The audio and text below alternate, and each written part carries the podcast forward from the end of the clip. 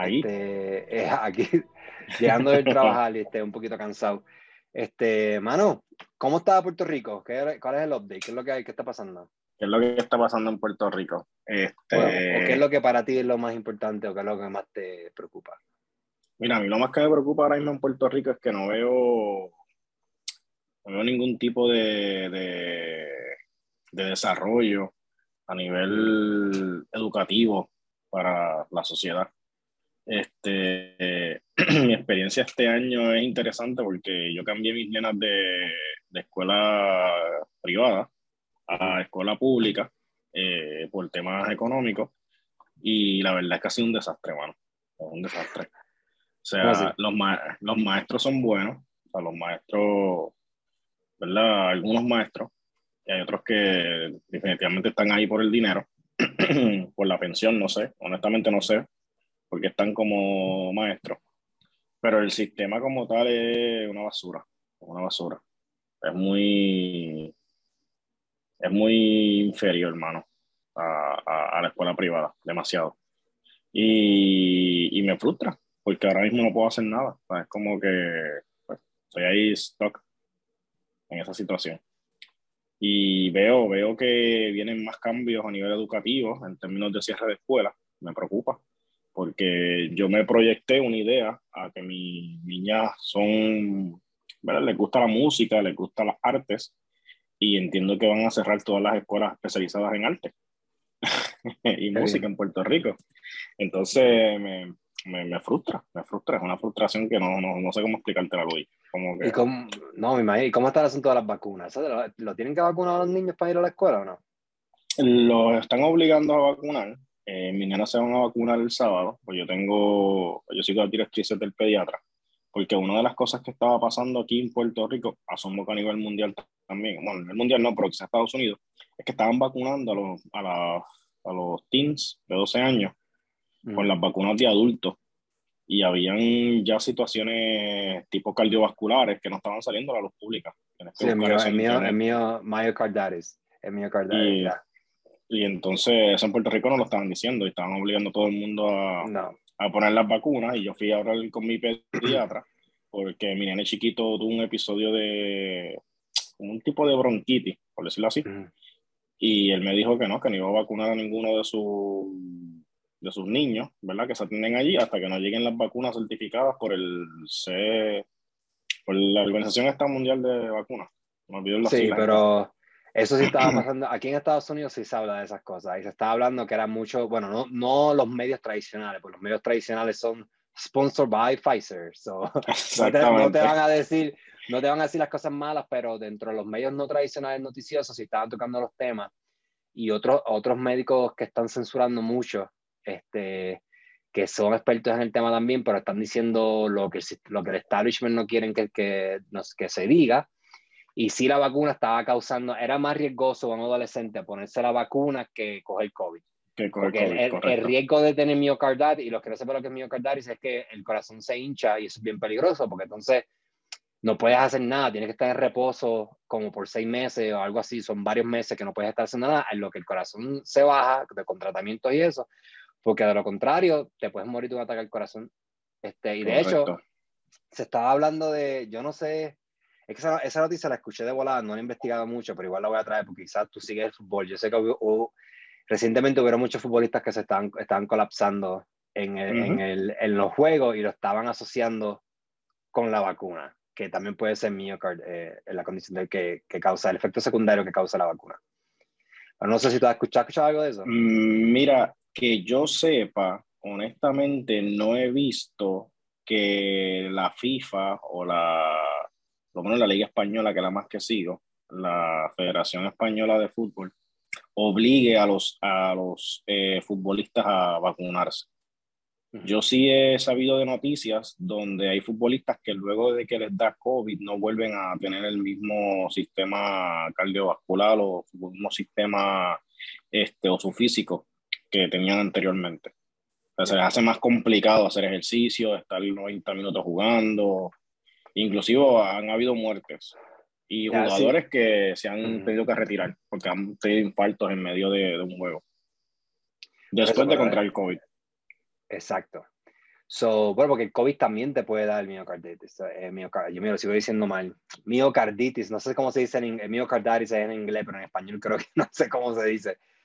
Pero este, yo estaba, yo estaba escuchando, pero a mí, a mí lo, el asunto está, ya que estamos hablando de eso de las vacunas, yo no estoy vacunado, pero a mí me dio COVID dos veces, which is weird.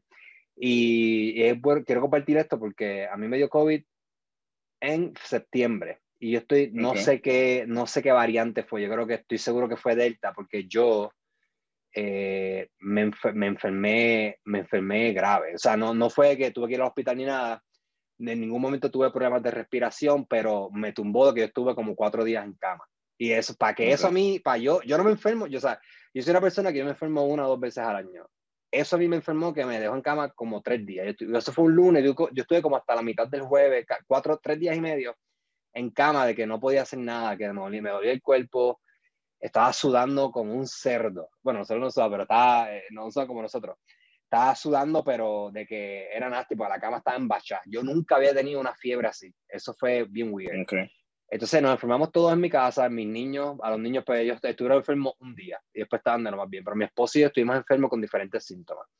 Y estuve enfermo una semana y el lunes, ese, el lunes se cumplió una semana y el martes me empezaron a dar síntomas diferentes. Jamás en mi vida había experimentado algo así. Yo nunca tuve vómito ni diarrea. Yo me estaba sintiendo mejor ya el sábado y el lunes a, la noche caí, me volvió a dar fiebre y me dieron diarrea y vómito por dos días más, hasta el jueves. Eh, era fue hasta el miércoles, más o menos por ahí. Y fue súper weird. Y yo dije, ok, pues está bien. Este, pues yo estoy asumiendo que, que, que, como ya me dio COVID, pues asumo que tendrá algún tipo de inmunidad. Y por eso es que, lo quiero, quiero traer el tema, porque hay dos movimientos ahora de personas hablando, que está el grupo de personas que te dice, no, inmunidad natural es mejor que la, que la vacuna, no, la vacuna es mejor, y yo me quedo en el medio. Al final del día, yo, no, yo pienso que eso tiene que ver con eh, cómo tu cuerpo lo maneja y qué tan fuerte es tu sistema inmunológico, que no tiene que ver nada con qué, con qué tan saludable tú estés. Y lo digo así abiertamente porque yo hago cardio todos los días, yo como bien, yo hago ejercicio todos los días y a mí me jodió. Y, me, y yo me enfermé en septiembre y me enfermé a, eso, literalmente el 1 de enero, yo, yo estuve esa primera semana de enero, yo estuve enfermo con COVID, que asumo que fue el Omicron, porque fue bien light, fue como un resfriado.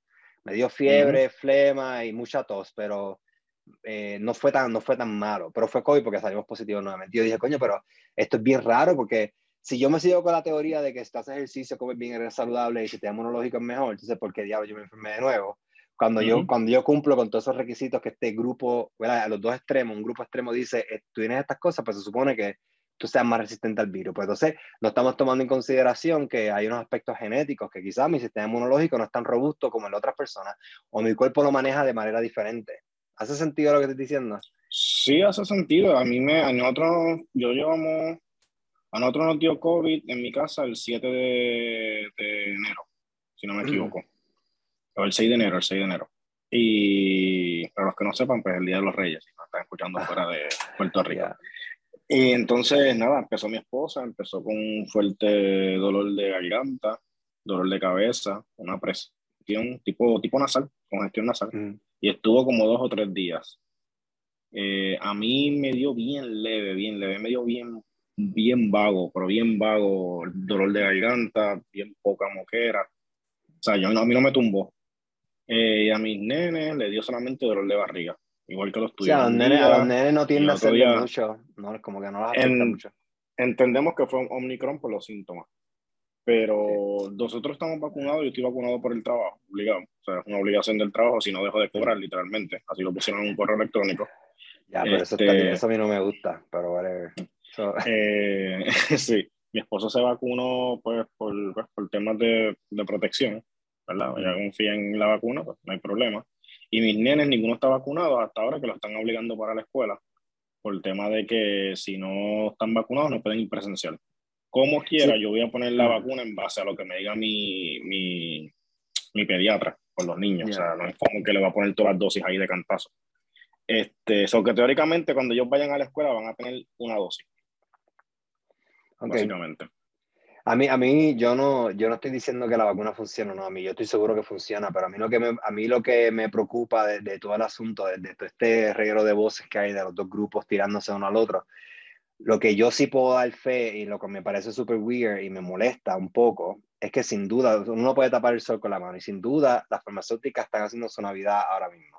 Claro. Y, a mí, y, desde que empezó el COVID, la meta o el propósito principal de ellos nunca fue el tratamiento. Ellos fueron directo a la vacuna. So, para ellos el tratamiento era vacuna. vacuna. Nunca fue, nunca, tú nunca, bueno, es que nosotros no escuchamos de, de, ningún tratamiento. El único, el único tratamiento que hay disponible eh, creo que es el, el, el mononuclear, que ese, ese, lo están metiendo debajo de la mesa porque no quieren que se hable de eso, aunque eh, un grupo de personas dice que sí funciona, pero no sé, a mí esas son cosas que a mí me molestan, que, que, se nota la costura de que el propósito de ellos era sacar la vacuna y esto es lo que vamos a hacer y ya. No se habla ni... Porque si al final del día tú te, mueres, te puedes enfermar o te puedes morir igual con o sin vacuna, vacuna. entonces ¿por qué no hay tratamiento? eso no, no hace ningún... A mí eso a mí no me, no me hace sentido en la cabeza. Bueno, lo que pasa es que no hay un tratamiento porque no han hecho una investigación real. Porque no, porque no quieren, porque no, porque no es una prioridad, porque la, de momento la prioridad fue hacer la vacuna. Fueron, esquipearon, Exacto. esquipearon uno, digo, yo no soy médico ni nada, pero en, mi sentido común me parece que tú debes trabajar primero que vamos a tratar esta enfermedad y lo que tratamos esta enfermedad hacemos las dos cosas. Un grupo buscará una vacuna, pero tienes que tratar la enfermedad primero. Yo lo que entiendo es que trataron de, quizás no pensaban que era un virus tan mortal y trataron de crear una vacuna que pudiera pues bajar quizá la, los síntomas a un nivel donde tú puedas resistirlo como, como ser humano a lo que quizás buscan una cura, entiendo yo, lo más fácil, lo más rápido que tú tienes para poder este, bajar la tasa de muerte. Y lo ves de esa manera. Pero yo digo, de nuevo, yo no soy médico, pero mi, pienso, ¿verdad? quizás estoy siendo ignorante aquí, pero no sé, es que es más complicado hacer tratamiento o hacer una vacuna, porque la vacuna tienes que trabajar con el virus directamente y no sé cuáles son los procesos que ellos hacen, pero anyway, no sé. Este... Eh, sí, bueno, sí, es que honestamente no, igual no, no sé, o sea, no sé cuál es la decisión. No, no, yo honestamente, honestamente, yo no diría que las farmacéuticas están haciendo dinero con las vacunas, más bien son los research and development, porque si tú miras las acciones, lo que es Pfizer, Moderna y Johnson están abajo. Siempre han estado en negativo en todo el tiempo de esta, de esta pandemia. Sí, pero hay otras maneras de hacer dinero, de, de cuando entran a los quienes son los que financian las campañas y, la, y compañías, como te digo, la, los sponsorships que ellos hacen, de otras maneras, ¿me entiendes? Este, pero nada, anyway, volviendo al tema de la, de la, educación, a mí, yo recientemente estaba, pude compartir mucho con una maestra de, no suena feo, ¿no? una maestra de uno de mis hijos. Hablé con ella un buen rato y estábamos hablando porque mi hija me dice, yo estoy preparando comida a mi hija todos los días, a mis nenes, todos los días, porque la comida que dan aquí es una mierda. La comida que dan en la escuela, literalmente bagels, pizza, sea, en Puerto Rico, no sé, pero cuando nosotros estábamos en, en, en high school, nos daban arroz y habichuela y te daban comida que es mucho mejor que la que dan aquí. Y entonces la queja que me dan mis hijos es que no les da tiempo a comer. Entonces cuando yo le pregunto a la maestra, la maestra también está bien disgustada y no es culpa de los maestros, es culpa del sistema. Entonces el sistema que tenemos en Estados Unidos que, y el de Puerto Rico, que es una copia que el del de acá, es, eh, no, es un, no es un modelo que va dirigido al bienestar de los estudiantes, en el sentido de que ellos por poner más clases, ellos cortaron, así literalmente me dio la maestra, la hora de almuerzo ya la pusieron bien corta, eso es lo que tiene son como 20 minutos para comer la comida y para jugar. Entonces no le da tiempo a comer porque entonces una niña de 7 años quiere comer, quiere jugar, entonces no tiene noción del tiempo. Entonces muchas veces se quedan sin comer, entonces esa comida se pierde, o sea, y de ahí tú puedes desglosar un montón de problemas que hay. Y, y la educación aquí también, te yo creo que te había dicho hace tiempo, yo estaba haciendo homeschool con mis hijos y lo que le están dando a mis hijos ahora mismo en la escuela es muy inferior a lo que yo le estaba enseñando a ellos en homeschool. Eh, so, yo no creo que hay mucha diferencia entre la educación de...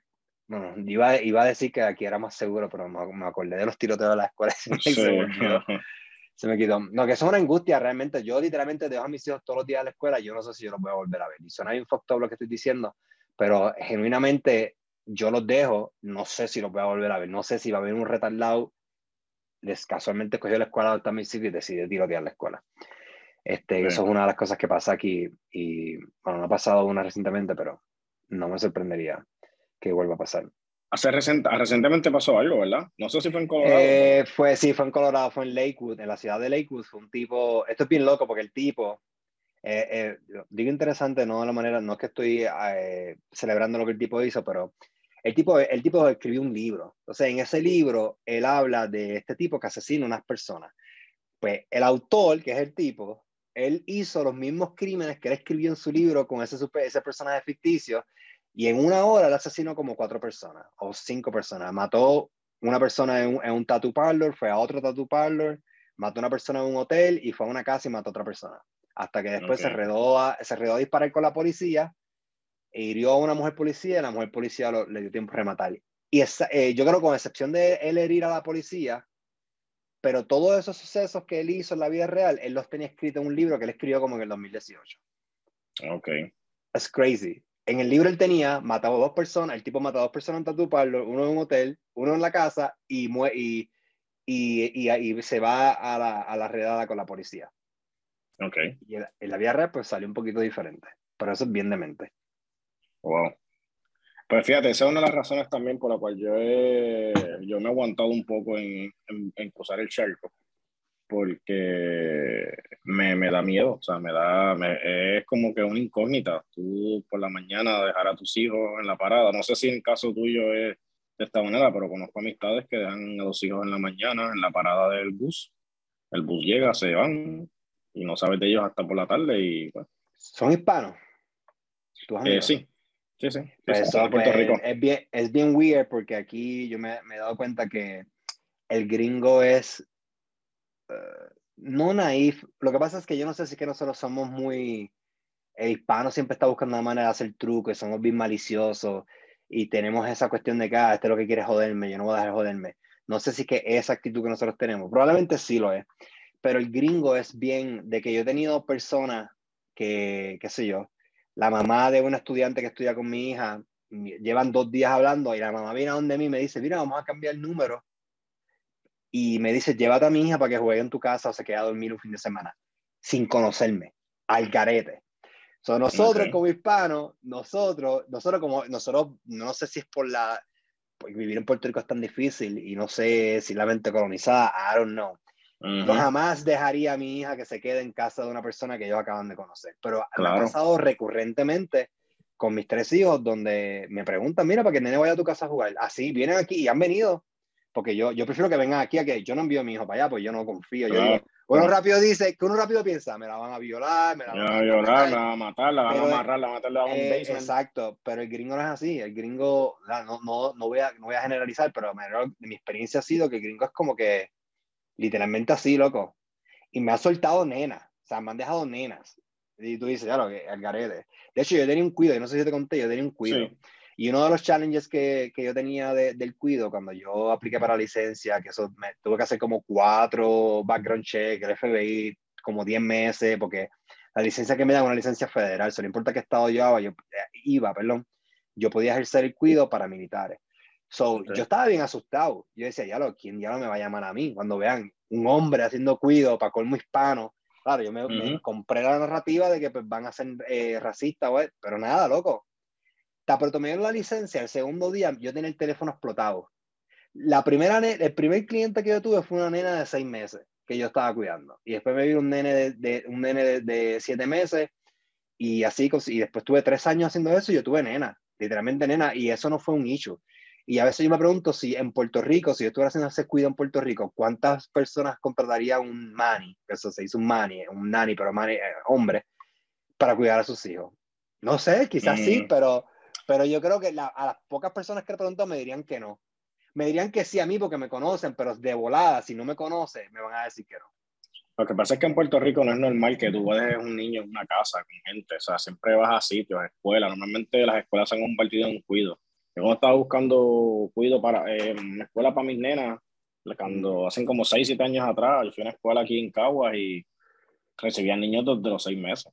Y tú pagabas la escuela. La escuela donde está mi nene ahora eh, reciben niños desde un año y, y, repiten el grado, porque no pueden pasar los de grado. O sea, aquí las escuelas se han convertido en cuido, eso es bien raro bueno, pero aquí también. así como, como tú, por ejemplo, que tengas una en tu casa un cuido, o sea, eso aquí no pasa. Sí, la pasa, le pasa que la licencia que yo tenía era del Air Force, y como yo vivía en una base, pero tú puedes vivir fuera de la base también, y los niños que yo cuidaba eran niños de militares.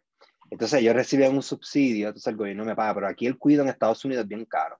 Yo cobraba 250 dólares semanales por, por niño, y yo soy barato. Si tú te vas al, al, a lo civil, te pueden cobrar desde, desde, 350 a 400 dólares. Eh, hay alguien ahí contigo. 350 dólares a 400 dólares, that's fine. 350 dólares a 400 dólares semanales. Wow. Yo, yo cobraba dos y medio. Y yo tenía seis niños. So, yo me hacía, me hacía 1.500 dólares semanales haciendo cuido, este, pero yo lo dejé porque me quemé. Eh, trabajar con niños es demasiado difícil. Sí, bueno, eh, es que una vocación. Sí, por eso yo digo, por eso yo, de hecho, te grabo un podcast de esto, yo, y te lo digo a ti, tú, cuando tú, quiero hacer un podcast de las cosas que tú debes buscar que un cuido debe tener. Eh, lo, trabajar en un cuido son de los trabajos donde más turnover hay. Turnover es cuando la gente no dura mucho, que la gente entra y están un par de meses y no pueden con la presión y se salen.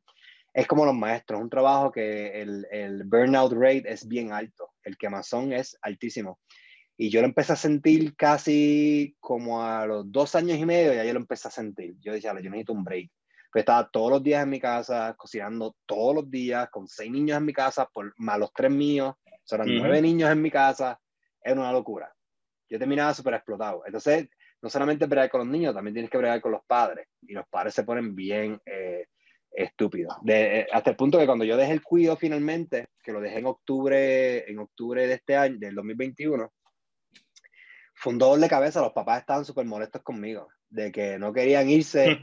Loco, y me, me está diciendo, no, pero ¿por qué vas a cerrar? Pero sigue haciendo esto, ¿qué, qué vamos a hacer? ¿Que a dónde voy a ir? ¿Que quién va a cuidar a mi hijo ahora? Y, y yo, o sea, yo siendo bien pola, yo digo, mira, yo te di un mes, un mes. Se supone que yo legalmente, bajo licencia, yo te di dos semanas de, de notice. Yo les di a ellos un mes para que buscaran otro cuidado. Y aún así me estaban peleando. Hasta el final yo tuve que decirle, mira, ¿sabes qué? Esos hijos son tuyos, no son míos. Al final del día es tu responsabilidad, ellos no son mi responsabilidad.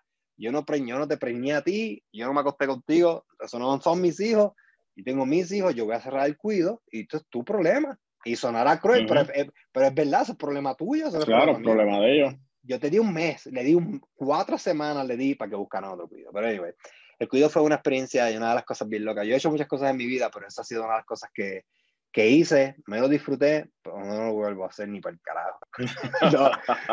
no, quizás lo, yo estoy haciendo fines de semana. Fines de semana lo estoy haciendo, pero como es una vez al mes, pues lo hago. Pero hacerlo full time, yo trabajaba eh, 10 horas diarias, eran 50 horas semanales, sí hacía buen dinero, pero yo estoy pensando ahora, ok, ¿cómo yo puedo hacer esos 1.500 dólares semanales sin tener que trabajar tanto? Y eso es lo que yo me he estado tratando de mover. ¿Y qué has encontrado? ¿Qué, qué, qué has visto? Pues yo voy, a comenzar, yo, eh, yo voy a comenzar a estudiar ahora, otra cosa, y lo que yo hice una, una, una un bachillerato y una maestría en Puerto Rico, pero yo no ejercí nada de lo que estudié. Y como mi esposa está en el ejército, para los que no sepan, cuando tú te casas con alguien que está en el ejército, es bien difícil tú tener una, un steady income. So, yo llevo muchos años viviendo de gigs. Tenía el cuido, pero yo también yo hago videos de boda y yo hago diferentes cosas. Y genero buen ingreso, pero de nuevo, poniendo muchas horas. So, voy a estudiar ahora, no sé si te había contado, voy a estudiar ahora eh, voy a estudiar la hygienist, pues tengo muchas razones por qué voy a estudiar hygienist. Eso es, está el dentista, está, ok, olvídate de Puerto Rico. Se supone que como se haga, está el dentista, abajo está, el hygienist y después está el dental assistant. So, yo estoy en el medio, so, yo estoy debajo del dentista. So, el hygienist lo que hace es, ellos eh, diagnostican, ellos son los que te limpian la boca, ellos son los que sacan las placas, ellos te ponen inyecciones, pero yo, yo uso todas las herramientas menos el drill. El drill es lo que se usa para hacerte roto los dientes y eso. Este, Y eso es lo que estoy estudiando. Son, es un año y medio. Y eso paga entre, entre 43 a 80 dólares la hora. Depende, imagino yo experiencia, sí, paga muy bien. y, No, y no tengo que trabajar, me pagan las, las 40 horas de la semana, pero te trabajo tres días a la semana o cuatro, no trabajo toda la semana completa. Nice. Sí, debemos buscar un trabajo que sea una... Porque a veces, y esto es algo que quería hablar contigo, son una, muchas de las cosas que, este, que está pasando ahora, no solamente en Puerto Rico, sino en el mundo.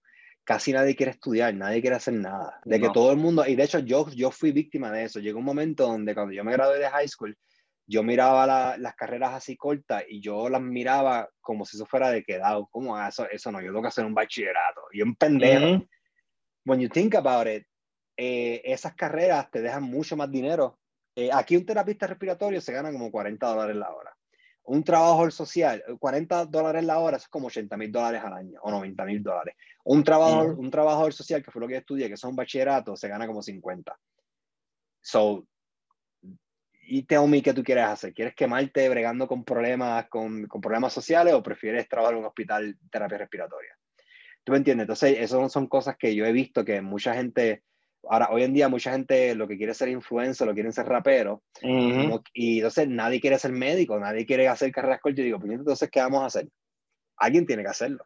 De hecho, hay enfermeras que se están ganando un montón de dinero, bueno, no sé si ahora, pero como estaba el COVID bien activo, hay enfermeras que están ganando de que, te ganando de 200 mil dólares por ahí o un poquito más. Yo entiendo que eran enfermeras graduadas.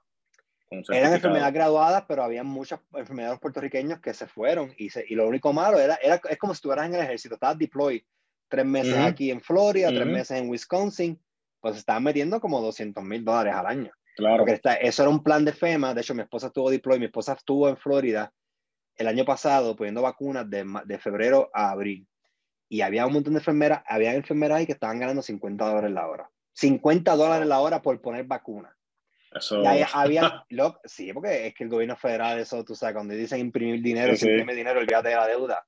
Eso es botar dinero. Este, pero ya, esa es una de las cosas que a mí me, me veo de la juventud hoy día y me preocupa muchísimo. Nadie quiere hacer nada. Pero anyway, lo de Jenny se lo estoy estudiando por unas razones personales que después te cuento por qué.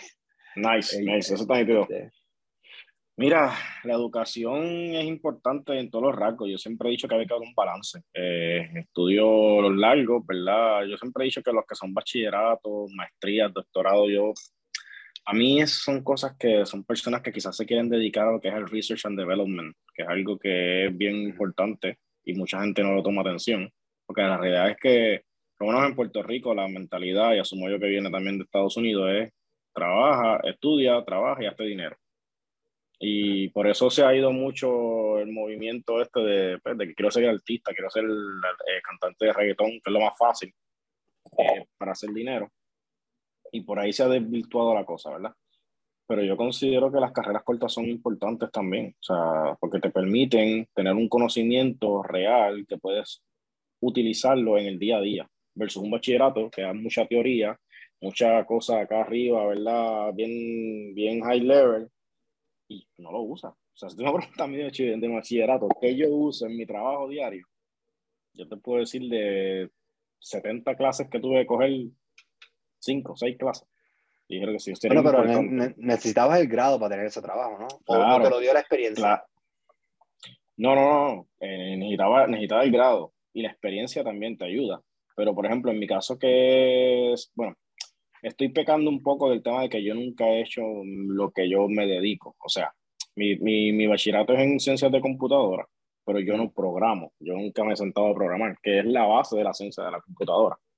Eh, pero eh, también hay otras clases que te ayudan pues, a hacer lo que estoy yo haciendo ahora. Entonces, quizás hubiera cogido carreras cortas en, no sé, en redes o en sistemas operativos o en reparación de computadoras y hubiera alcanzado más rápido quizás el conocimiento que tengo ahora, porque mi conocimiento sigue por experiencia. Pero ¿qué pasa? Que muchas compañías piden el tema de bachillerato o de maestría por la experiencia que tú vas adquiriendo en la universidad, porque la universidad es una experiencia. O sea, tú puedes hacer, bueno, tú fuiste víctima de eso, o sea, tú, y víctima no, me refiero a que tú hiciste este transfer a, a universidades, tú viajaste, entonces, tuviste esa experiencia que te la da la universidad versus un grado um, corto de estas eh, clases de, de, dos años que no te das esa experiencia. Simplemente te preparan para ir rápido al film. Eso considero que un balance. O sea, es importante que, que tengamos esos dos, esos dos tipos de, ¿verdad? De, de, de, personas en la calle que puedan ser rápidos en temas de quizás oficio, como, qué sé yo, este, aire acondicionado, este, eh, cocinero, cosas así. Y pues tener personas que tengan la capacidad, porque les guste en algún momento, de pues, poder empezar a crear y a desarrollar y a poder este, hacer investigación pues, para ir mejorando las cosas que hay en, esta vida. ¿sabes? Como que es un balance. Yo veo esto un poquito más de diferentes maneras también, en el sentido de que en Puerto Rico hace falta, por ejemplo, neurocirujanos. Eso Jay Fonseca habla cada rato y eso es cierto. Y es increíble porque es verdad, un neurocirujano aquí en Estados Unidos se gana como 4 millones de dólares. en, en, Puerto Rico se ganan como 800 mil. So, dime tú, ¿a dónde tú quieres ir? Si tú lo que vas a bregar es, porque eh, de hecho, déjame decirte, yo no sé, yo no sé si tú sabes lo que es un neurocirujano, pero neurocirujanos son los doctores que yo más respeto, porque esos doctores tienen que saber de todo.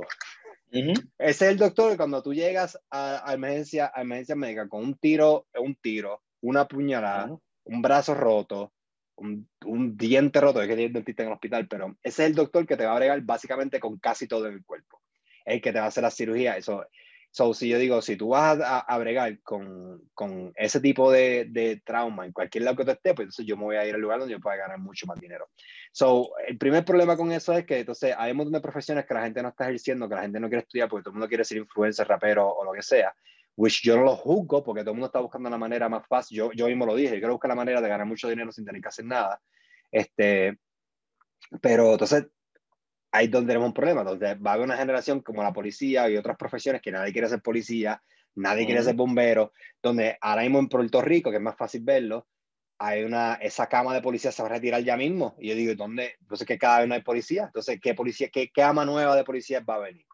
Claro, podemos entrar aquí en el por qué no se están uniendo, whatever. Exactamente. Eso es más complicado que eso, es otro tema. Sí, yo, yo, yo sé, es mucho más complejo, pero igual está pasando con los médicos, nadie quiere ser doctor, nadie quiere decir, entonces, ¿qué va a pasar cuando todos esos doctores se retiren? Lo que está pasando ahora mismo, las citas son larguísimas, eh, entonces tenemos otro problema aquí, entonces esto, este es otro problema que yo me he dado cuenta que pasa mucho con el sistema que tiene Estados Unidos, que yo lo detesto, para mí, para mí Estados Unidos es un rip-off. No sé si quieres decir, ¿quieres decir algo? No, sí, sí. Que eh, para mí Estados Unidos es un rip-off, en el sentido de que es, es, bien de mente que tú estudias, por ejemplo, tú estudias, yo voy a estudiar esto de hygienics, no voy a gastar mucho dinero, me, me sale todo en 75 mil dólares. Tú dices, 75 mil dólares es mucho. No, si tú estudias en Estados Unidos abogado o dentista o quieres ser este médico, médico, te estamos hablando de 200 mil a 400 mil dólares en préstamos estudiantiles o ingeniero, no podemos ingeniero. Entonces, en MIT o en entonces lo, lo que a mí me molesta es, lo que me molesta es que es cuestión de ser, hay carreras como la mía que es menos dinero, es, es, es, deuda, pero hay, hay una demanda altísima por hygienics porque nadie quiere hacerlo, nadie quiere estar limpiando boca porque whatever sea la razón. Eh, hay profesiones que son así. Entonces, lo que a mí me preocupa es en el sistema médico de Estados Unidos que, que se ha demostrado que ha fracasado y ha colapsado y que no sirve, a mí está, el, el, sistema de Estados Unidos, de verdad, que no, no podría decir que es, es, eh, es, primer mundo, porque no lo es. Este, y una de las razones cuales yo me he dado cuenta es porque muchos doctores se gradúan, tienen 400 mil dólares en deuda. Entonces, ¿qué es lo que tú piensas? Ok, pues yo voy a hacer mi propia, mi propia clínica y voy a, tratar de, voy a tratar de tener todos los pacientes que yo pueda para, para pagar eso. Para yo pagar esto rápido. Entonces, ¿qué pasa? Entonces, es que esto es un tema bien complejo que nunca, tres horas, cinco horas, nunca va a dar para explicarlo completo. Eso tiene diferentes vertientes y diferentes problemas que eso, subcausas que eso, no sé si es un disparate, pero diferentes cosas que van a afectar la sociedad. Tú tienes un doctor que se va a hacer, yo pienso, y siempre he dicho que un doctor debe sentarse contigo, eso debe ser una relación tipo, yo no sé si la medicina en Cuba, en Cuba ha cambiado, pero una de las cosas, de, de las cosas positivas que se decía de la medicina de Cuba era que la medicina ya es preventiva que el médico familiar, que el médico tiene una relación con el paciente, que el médico, de que ahí van, ahí van a prevenir que tú no tengas diabetes, ahí van a prevenir que a ti no te dé cáncer, ahí van a prevenir que a ti no te dé hipertensión, ahí van a prevenir que tú no tengas colesterol, colesterol alto. La, mira, la medicina en Estados Unidos no es de prevención, es de curar. Aquí no les importa, que aquí es cuando te dé diabetes, entonces ven y yo te doy la insulina que tú necesites. Cuando te suba el colesterol, no te preocupes, ven aquí y, y hacemos, ¿me entiendes? Entonces es al revés. Entonces, ¿qué pasa? Yo traigo esto, porque los médicos se reúnen con los pacientes, entonces te ven como por cinco minutos, porque así, porque yo ido al doctor, me ven como por cinco minutos, y digo, pero ¿cómo en cinco minutos tú vas a determinar o tú vas a conocer al cliente que tú tienes y cómo tú puedes desarrollar una relación con el paciente? Y en muchas ocasiones, eh, cuando tú buscas la, la cantidad de mis, uh, mis diagnósticos, que, ¿cómo se dice? Los mis diagnósticos, los diagnósticos incorrectos que se dan al año son altísimos. Y una de las cosas, una de las cosas que se han encontrado es ese problema que tienen ese rush de ver, de ver paciente y no se da el tiempo de, de, ok, vamos a trabajar esto de la, manera, de la salud de la manera que se debe hacer. De nuevo, no estoy justificando, pero también me pongo en la posición de un estudiante de medicina, que es lo que yo voy a hacer ahora, y digo, ah, quizás, quizás yo haría lo mismo, o quizás no, uh -huh. Don't know. Pero si tuviera medio millón de dólares en deuda, me vería bien tentado. yo lo que quiero es darle este préstamo y si se me mueren cinco pacientes que se joda, pero claro, no debería ser así. Es que hay profesiones que tú no debes, lo que quiero decir y, dando vueltas al asunto, al final del día, hay profesiones que tú no debes tener esa presión. Hay profesiones donde tú debes ser legit todo el tiempo y debes tener, debes ser bien profesional todo el tiempo y de verdad realmente buscar el bienestar de tu paciente todo el tiempo. Y, y, está, eh, debe ser bien difícil con la presión que se lleva aquí los doctores. O sea, que no solamente pasa en Puerto Rico, pero muchos doctores en Puerto Rico se van por el problema que los planes médicos no les pagan, eh, etcétera, o, les pagan una porquería, por eso es que se van. Eh, imagínate, o sea, yo no lo juzgo. sí, no, de acuerdo. El tema está en, en, en qué tan Estoy dando la otra cara de la moneda, lo que la gente no ve. La, eh, lo que exacto. Hay que eh, en el pie del doctor. El, el tema es ese, que, que, también, ¿por qué tú quieres ser médico? O sea, ¿Por qué tú quieres ser doctor? A la final es detrás del dinero. O sea, porque si soy doctor, voy a cobrar muy bien y voy a tener una buena vida. Entonces, a la final es eso, es tratar de poder saldar ese préstamo más rápido posible para poder entonces yo tener mi vida y empezar a, a tener ese dinero para mí.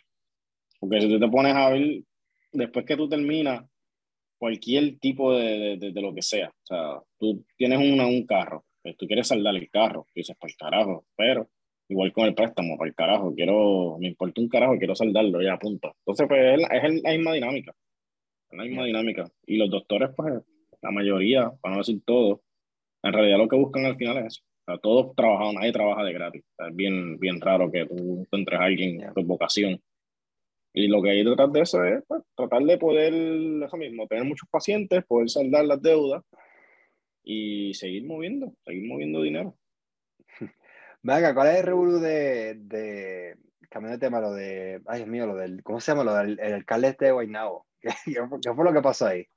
El alcalde de Guaynabo, eh, Toronil, fue sacado de la alcaldía. En 2016, yo creo. Acoso sexual, algo así era, ¿verdad? Exactamente, lo acusaron dos empleados, dos empleadas, la acusaron de acoso sexual eh, y pues nada, lo sacaron del cargo. Luego, luego se hizo una, como dos o tres meses, estuvo un, un alcalde interino y este se postuló y ganó las elecciones.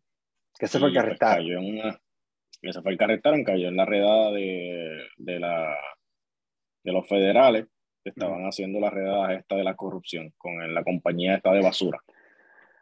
Eh, no es que la compañía sea una basura, ¿verdad? Es que ese es su, su trabajo, recoger, recogido de basura en los municipios. Y ahora hicieron otras elecciones y donde ganó el hijo del alcalde que sacaron por acoso sexual. Ya. ¿Cómo tú piensas de eso? ¿Cómo, ¿O cómo te hace sentir? A mí no me sorprende. A mí no me sorprende, en realidad, no me sorprende, no. Para empezar, no podías cambiar de partido. Tenía que ser un partido PNP, porque la alcaldía ya era una, alcaldía PNP. Y entonces, pues, la, la, el plebiscito o el escogido de ese alcalde iba a ser PNP. Pero no me sorprende que haya sido un O'Neill, porque es que la gente se acuerda de las cosas buenas y no es que el alcalde, no estoy justificando lo que hizo el alcalde antes, ¿verdad? Porque acoso sexual acoso sexual, pero tenía a Guaynabo muy bien, muy bien parado, este, y pues la gente piensa que quizás va a ser lo mismo, ¿verdad? Y pues, por el nombre, por apellido, es como antes, cuando, como, como los reyes, el tiempo de los reyes. yo creo, yo creo que el, ese, yo, pero sí, yo siempre he dicho que las cosas en Puerto Rico están muy difíciles que cambien, porque si no hay un cambio de, de conciencia, que eso suena, todo el mundo habla de cambio de conciencia y no dice, ¿y cómo diablos pasa esto? Pues así, teniendo conversaciones pequeñas. A veces, digo, los cambios se dan teniendo conversaciones así. Pienso yo que la no debes, deben haber otras maneras, pero es una de las maneras que tú comienzas a hacerlo. Pero en Puerto Rico particularmente, yo, yo he hablado bien despectivo de Puerto Rico y de los puertorriqueños en muchas ocasiones, pero uno va madurando y uno va creciendo y uno va, viendo uno va teniendo una diferente perspectiva y uno va entendiendo según uno va leyendo la historia. Y en Puerto Rico es bien difícil que haya un cambio porque ya la gente está, está tan condicionada y tan manipulada a hacer X o Y cosas. El, el, discurso se repite tanto y tanto y todos los días y tú repites, tú repites algo, tú repites, como dices, tú repites una mentira tantas veces que eventualmente se, va a convertir en verdad. Eso es todo. Entonces, por eso es que a mí no me sorprende que, este, que vaya a ganar ese tipo y que, y que, la, y que, y que en el 2024 vuelva a ganar el rojo o el azul o, que se, o se quede el gobernador que está. Y Puerto Rico no va a cambiar porque ya eso está, eso, eso está tan, tan metido en el chip de la gente, esa, esa manipulación de masas y esa manipulación de medios masivos que hay en Puerto Rico y ese acondicionamiento que hay de que, de que tú hay mucha gente que dice, no, queremos un cambio, queremos un cambio, pero cuando están, cuando están metidos en, en la hora de votar, el dedo se les va a ir o para los PNP o para los populares. Y yo no los culpo porque hemos vivido así toda la vida. Este, pero de verdad yo no, yo no sé, yo, yo, el, el, yo no sé, a mí el, futuro de Puerto Rico yo no sé, honestamente a mí me preocupa mucho, yo, yo quisiera vivir en Puerto Rico, pero a veces digo, yo voy a Puerto Rico, ¿qué, qué carajo voy a hacer ahí? Es bien, es bien incierto el futuro, pero fíjate, yo que vivo en Puerto Rico ya, llevo en Puerto Rico con uso de razón, te diría que, qué sé yo, 25 años, vamos a ponerle, 25, 26 años. Eh, es una cuestión de las personas que quieren vivir en Puerto Rico, vamos, o sea, ponte a pensarlo tú, que, que estás en Estados Unidos, y no sé, ¿verdad? Porque no, no, es lo mismo quizás una, una vida civil versus una vida militar, ¿verdad? En tu caso, ¿verdad? Que tu, tu esposa es militar y quizás estás más tiempo, pienso yo, en, en, ese ambiente. Pero ¿qué tiene Puerto Rico para hacer? O sea, tú te has puesto a pensar, o sea, yo que tengo hijos, por ejemplo, a mí no me gusta la playa, para empezar. Yo odio la arena de la playa. O sea, es, es una mierda. Un isleño Pero si tú te pones a, playa. Pues si te pones a pensar, ¿qué tú tienes para hacer en Puerto Rico? Ir a la playa, ir a conciertos de reggaetón, no hay nada, no hay nada que hacer, no hay nada. Yeah, yeah. Los, pocos, los pocos parques que hay están mal, están mal, o sea, están mal. Y, y no hay nada que hacer con tus niños aquí. O sea, sí, el, que te, el que te diga que hay algo que hacer es, es el gusto. Yo no sé si, si Puerto Rico es un buen momento para criar niños ahí, porque de, de, nuevo, y esto fue una de las cosas con las que yo estaba contento de mudarme a Puerto Rico, porque vamos a poner que tu hijo, tus hijos salgan con un talento increíble en música. Tiene varias opciones. Yo no sé si, ¿cómo se llama la escuela esta de música en Puerto Rico? Todavía está abierta. La Escuela Libre de Música de Alto Rey, de San Juan. ¿Qué Esa sé yo? Se meta ahí eso, pero más allá, o que tenga la suerte que se meta a un grupo de rock, qué sé yo, como los tiempos de nosotros, la universidad, Black Guayaba o algo así, qué sé yo y toques. Pero más nada, aquí en Estados Unidos, en cambio, las posibilidades de que si tu hijo es un pródigo en algún instrumento son altísimas. Puede hacer un montón de cosas y vivir, uh -huh. posiblemente vivir de eso. Igual debe ser difícil porque la competencia de talento debe ser altísima. Pero sin duda alguna, igual que el deporte. Igual, igual que el deporte, deporte, igual que la gimnasia, igual que diferentes otras cosas que mis niños hacen aquí, que yo sé que, por ejemplo, un baloncelista en Puerto Rico, pues, ¿qué puede hacer? Pues quedarse en el BCN, en el BSN. No está mal, no, y, pero... Y, y, esperar que lo compre un, un, equipo que lo compre algún tipo de reggaetonero para lavar dinero, para lavar, para, para lavar la droga que... que pero, ¿dónde no está tu evidencia? Eso, eso es tu ay, teoría. Ay, chico, por favor. ¿Qué carajo hace un artista de reggaetón con dinero comprando un equipo de baloncesto? Bueno, pues puede ser que tienen tanto dinero y no saben qué hacer con ellos y deciden comprar un equipo. Acuérdate que siempre, eh, siempre, específicamente el baloncesto, siempre ha sido un deporte que ha estado eh, conectado con, con el mainstream music, específicamente con la música underground, porque la mayoría de los baloncelistas pues son minorías, son negros y negros siempre son rap, música underground. Y en el caso de nosotros, pues el, el, rap es equivalente a reggaeton en Puerto Rico, pues es lo mismo. Si lo ves de esa manera, pues hace sentido. Pero fíjate, piensa en los deportes. ¿En qué momento tú has asociado el... ¿Por qué tú no ves el Major League Baseball con reggaeton? Porque es un deporte mm. predominado por qué? Por blanco, hay muchos hispanos, pero es, es, la mayoría de ellos son blancos. Igual en, en, la NBA son negros, la mayoría de ellos, pero hay que escuchar los negros. No escucha, no escuchan hip hop o no escuchan, este, qué sé yo, este, Britney Spears. Lo que escuchan es Drake y ahora va Bonnie o Manuel. Exacto. Yo, o Ozuna, o sea, qué sé yo. Este, no sé. De hecho, so, hablando de esos deportes, en Puerto Rico hay varios programas que estamos hablando de eso por teléfono. Me dice que a ti no te gusta Playmaker.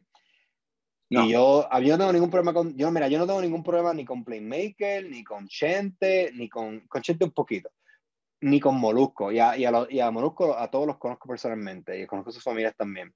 Este, pero yo al final del día, yo me molesto a veces con las cosas que yo hago y digo, bueno, esta gente hace un daño bien, gran, bien cabrón al país, pero, pero después pienso, ok, yo, yo quiero hacer dinero. Si esto a mí me da dinero, yo lo voy a hacer. Si esto es lo que la gente pide, si yo pongo una noticia positiva y lo que tiene son 10.000 likes, si yo pongo y hablo de Anuel o hablo de la hija de la pendeja esta, Mari López, y eso tiene 200.000 likes, pues tú como comerciante, pues tú vas a hacer lo que es beneficioso para ti.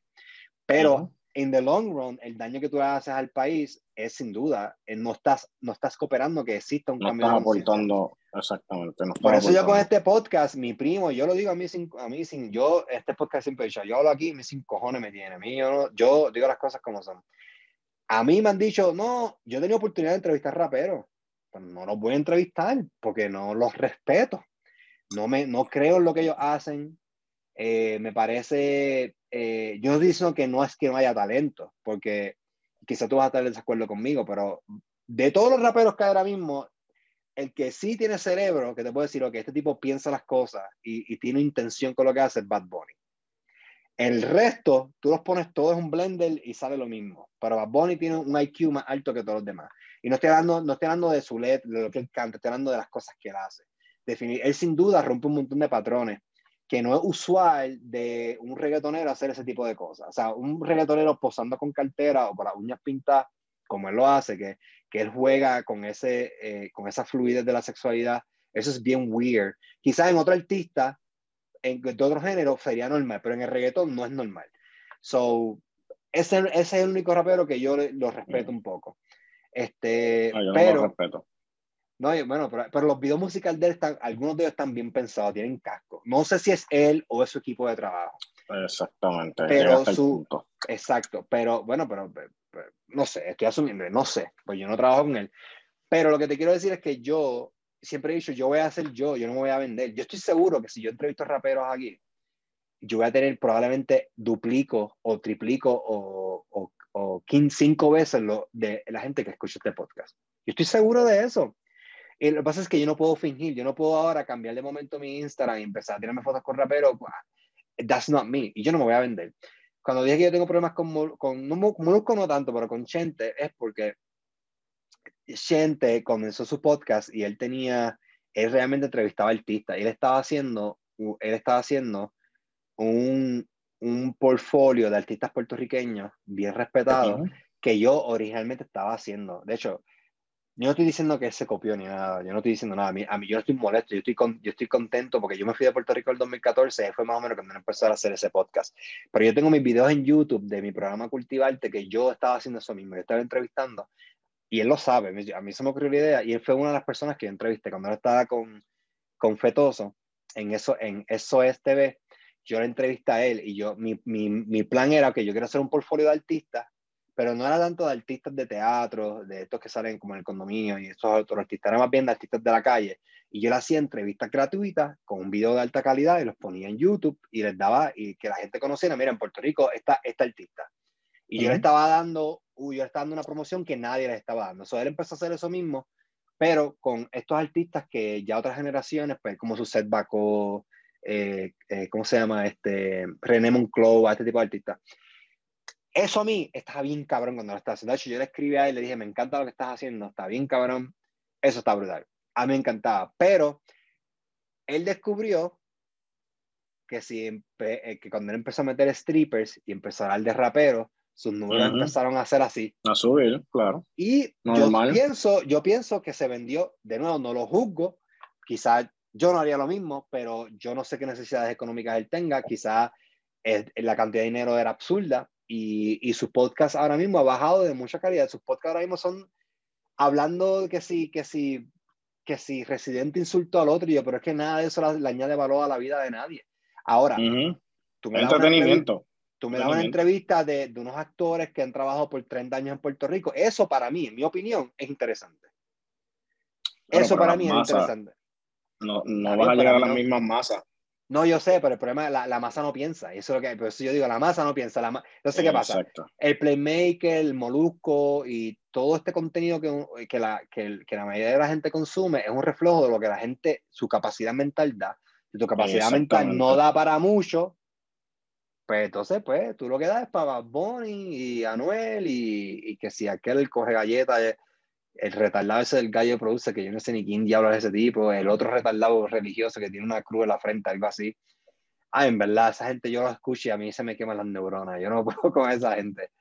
Sí, lo que pasa es que se esconden detrás del ritmo, porque, bueno, por ejemplo, yo, yo soy músico, ¿verdad? Una de mis pasiones es la música.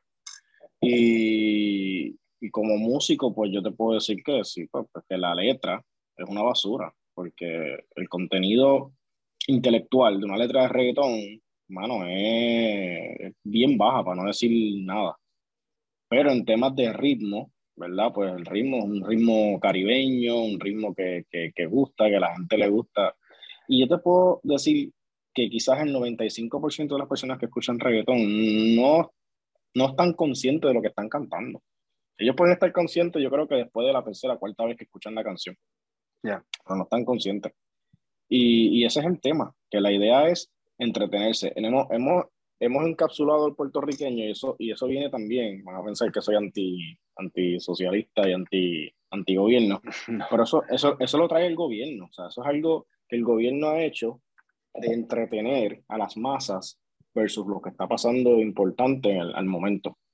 Y nos hemos convertido en eso, entretenimiento. O sea, tú te acuerdas cuando estábamos en la escuela, mano, o sea, habían programas de entretenimiento desde, desde las 6 de la tarde hasta las 10, 11 de la noche.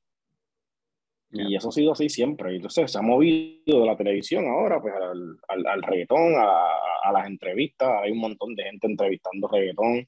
En Puerto Rico hay un chamaco que se llama el Tony, tienes que conocerlo, que me gustaba el, el tipo de propuesta que él estaba teniendo en, en, la gente, porque tú te das cuenta, no sé si tú conoces al Tony, ¿verdad? Pero Ese que hacía las preguntas de matemáticas, la gente se quedaba... Exacto, mano, hacía preguntas de matemáticas, de, de, de sociales, de culturales. Que decía, ¿dónde gente... está Canadá? Y ellos, no sé. No, eh, al lado de Australia. y tú decías, mano, uno se ríe, entonces la gente se ríe de eso, pero yo me sentía mal, porque eso, está, eso, eso sí representa lo que es el puertorriqueño, que es la pero, realidad. Pero, somos... Bueno, sí, no, porque no. eso pasa también no. en Estados Unidos. Hay un, tipo, pues, hay un tipo que hace eso aquí también y pasa lo mismo, mierda. Eso pasa está bien, pero, pero eso es allá ellos. A mí me importa un carajo ellos. Estoy pendiente de mi isla y de la gente. Claro, tú estás bien en yo, ahí. Eh, eh.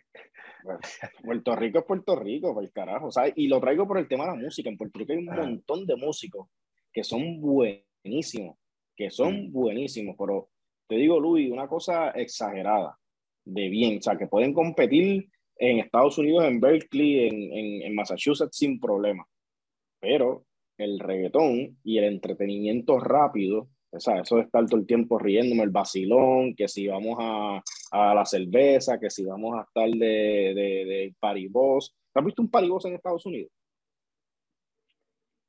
Los debe O sea, haber. Los debe en haber. Las Vegas, en Las Vegas debe debe haber. Aquí en Colorado, el único paribos que he visto es de esos pariboses que son de gaming. Lo único que he visto. Pero eso es lo más ridículo que hay en Puerto Rico, mano. Mira, mi primo es dueño de eso, ¿no? Puede que se joda. El Fiesta Night. Y, y la verdad es que tú te das cuenta de que el puertorriqueño lo que está es para estar dándose gustos todo el tiempo. Uh -huh. Así que tal, o sea, así de puertorriqueño, gusto, gusto, gusto, entretenimiento, que si comida, que si reggaetón, baile, o sea. Eso, no eso, piensa... es, eso viene, perdón que te interrumpa, eso viene desde atrás. Yo creo que eso viene parte de la mente colonizada del baile botella y baraja, como decía el, el, el tipo este español, que no me acuerdo quién fue que lo dio. El, de hecho, el, eh, exactamente, o sea, que no piensen que es algo de Estados Unidos, o sea, esto viene desde que los colonizaron los españoles. O sea, esto no es un problema que trae mm. Estados Unidos a Puerto Rico. No sí, lo así que, y el puertorriqueño Unidos. también tiene la vida, yo le digo la vida del isleño, que es beber, beber, fumar, entretenerse. O sea, la gente se desespera por llegar a un... Lo que pasa es que se han creado malos hábitos y no los hábitos que tienen la mayoría de puertorriqueños, que son hábitos sociales, no son los mejores hábitos para manejar el estrés Correcto. o para divertirte. Eh, y acuérdate, estamos hablando de las masas, no de... Ya, de, de y volviendo un poquito masas. para atrás, lo de, la, lo de la letra de reggaetón, sí, tiene razón, pero también salsa tiene letras asquerosas. Hay otros géneros musicales que tienen letras asquerosas previas al reggaetón. Pero yo sé, yo sé, el reggaetón es un poquito más sin filtro pero tampoco no podemos de, o sea, decir okay, que el reggaetón es el primero que denigra a la mujer o que no, no, no, no. a la mujer no, como no, no, sexual, porque la salsa en merengue lo, ha, lo hizo mucho antes de reggaetón. estamos de acuerdo, estamos completamente de acuerdo. pero no defendiendo, pero es para ser objetivo. El, eh, si tú sacas el género de la salsa y puedes sacar, tú puedes sacar cinco artistas, vamos, puedes sacar cinco artistas del género de la salsa donde quizás tenga canciones donde denigren a la mujer. Pero en el reggaetón no, mi hermano. El reggaetón, el 95% se basa en drogas, mujeres y matanzas. Sí, entonces eh, lo que hace es que envía un mensaje distorsionado Claro. Porque, y esto es un tema de nuevo bien complejo. Aquí estamos tocando estos temas bien light, porque esto, es un deep dive. Porque, por ejemplo, yo siempre le he dicho a la gente, eh, especialmente si tú estás en los medios, bueno, ok, yo, yo, ok, a mí me molesta, número uno, que la gente diga ah, que si Bad Bunny no es un ejemplo a seguir. Es que si tú, si tú piensas que un artista, sea Bad Bunny o sea Madonna o Michael Jackson o Washer o Selena Gómez, es un modelo a seguir, tú tienes un problema. Eso no debe ser, los artistas no deben ser modelos así. No deben ser un role model. el, artista, el artista puede hacer lo que él le salga del culo. Si él quiere decir que las mujeres son unas putas, que se nada para chingar, él lo puede hacer. Ahora, ¿por qué él está ahí arriba? Porque ustedes lo están consumiendo. la gente lo pusieron a él ahí. So, él va a seguir haciendo lo que le funciona. So, yo no lo juzgo. O ahora mismo Bad Bunny tiene, ¿cuánto, ¿cuánto es el network de Bad Bunny? debe ser como de 50 millones o probablemente más. Quizás estoy diciendo. No, no, no es tanto, pero sí. No, no es tanto, pero, sí. O sea, pero, ok, pues 50 millones de dólares. En poco tiempo, en poco tiempo. En, poco tiempo, porque eso fue bien abrupto en su vida. Eso, en que yo puedo entender que cuando él habló de que tiene unos problemas de, depresión, yo lo puedo entender porque no es lo mismo que tú, o tú tienes 50 millones de dólares, o sea, 50 millones de dólares loco, eso tú garantizas que por lo menos cuatro generaciones y si se administra bien tu, tu apellido, nunca va a pasar hambre. eso, es una bendición que no todo el mundo tiene, que no, esa, o sea, no todo el mundo tiene esa suerte. So, ¿qué estaba hablando? Se me perdió el hilo, puñeta. No, a mí también. no, pero amigo, estás hablando de, de, de, la, de las líricas y de, de cómo son las personas hoy lo que hacen para ganarse el dinero. Ok, ah, sí, perdóname, aquí va. Eh, la gente, tiene, ahora, donde yo responsabilizo a los artistas, que donde ellos sí tienen una responsabilidad social, es que el mensaje que tú estás llevando. Yo no tengo ningún, por ejemplo, yo no tengo ningún problema, como yo siempre insulto, yo siempre, el locutor Rocky de Kid es el tipo más bruto que existe en Puerto Rico. Ese locutor es un desastre. Yo nunca olvido las brutalidades que ese tipo dice, pero usándola del ejemplo. Si, el tú eres, si Rocky de Kid es homofóbico, perfecto, que sea homofóbico Está todo tu derecho a ser homofóbico, whatever. Ahora, tú no te puedes poner, tú no te puedes parar en, un micrófono y empezar a, empezar a hacer chistes o empezar, por ejemplo, él no, él no hizo esto, pero yo no podría como locutor de radio empezar a decir, ah, los, los homosexuales son tan poseídos por Satanás, esa gente lo que merecen morir, eso no es natural, ¿qué pasa? Quizás tú no, tú no matarías a un homosexual, pero quizás alguien escucha ese mensaje. Tiene un problema mental. y tiene un, y eso distorsiona, el mensaje llega a distorsionar, la persona lo interpreta, su, su, su lenguaje cognitivo lo interpreta de otra manera, entonces esa persona puede ir y matar a un gay porque piensa que lo que tú dijiste pues es cierto, entonces eso es tu opinión, entonces a veces nosotros promovemos, se promueve la violencia y se promueven indirectamente ese, ese tipo de violencia, como también Donald Trump, las estupideces que decía, que Donald Trump no fue totalmente malo, le hizo muchas cosas buenas, que yo las estoy viendo, y estoy viendo más cosas buenas que él hizo ahora. Este, hay muchas cosas que yo me quedé ya, como, como yo, que yo inclusive con todo lo que sé, caí víctima de la manipulación de los medios. Este, pero anyway, eso es otro tema. Pero pasa eso, entonces yo digo, tú tienes que ser responsable. Entonces, de nuevo, ahí donde caigo yo. Yo no quiero hablar en mi podcast de estupideces, porque entonces yo, estoy, yo no estoy yo estoy añadiendo al problema, no estoy tratando de reducir el problema. Yo lo que quiero que la gente tenga un cambio de conciencia. Yo no estoy diciendo que deben de escuchar reggaetón, pero yo estoy diciendo, mira, hay otras alternativas y si tú eres padre y tienes hijas y tú escuchas reggaetón, pues entonces tienes un problema porque el reggaetón, si tú lo escuchas desde pequeño, gracias a que yo he ido cambiando ese chip porque yo escuchaba reggaetón, pues yo no sabía. yo también, yo también. Mi mamá, mi mamá nunca tuvo esta conversación conmigo, ese es otro problema de los boomers, que no hablan con uno. Soy yo con mis hijos, por ejemplo, yo soy bien abierto y yo les explico a ellos, a mi hija todos los días yo le explico, mira, yo le explico a ella, mira, tú eres una mujer, tú vales lo mismo que un hombre, y esto y esto y esto, pero le tengo que decir la verdad. Digo, mira, lamentablemente, tú vivimos en una sociedad donde hay hombres que se sienten entitled a, a que tú, pues, que pueden acostarse contigo y hacer lo que quieran contigo. Pero yo lo digo la verdad, porque es que eso, pues, no todo el mundo va, va, a tener el mismo nivel, el nivel intelectual del cual ya está rodeado de su familia.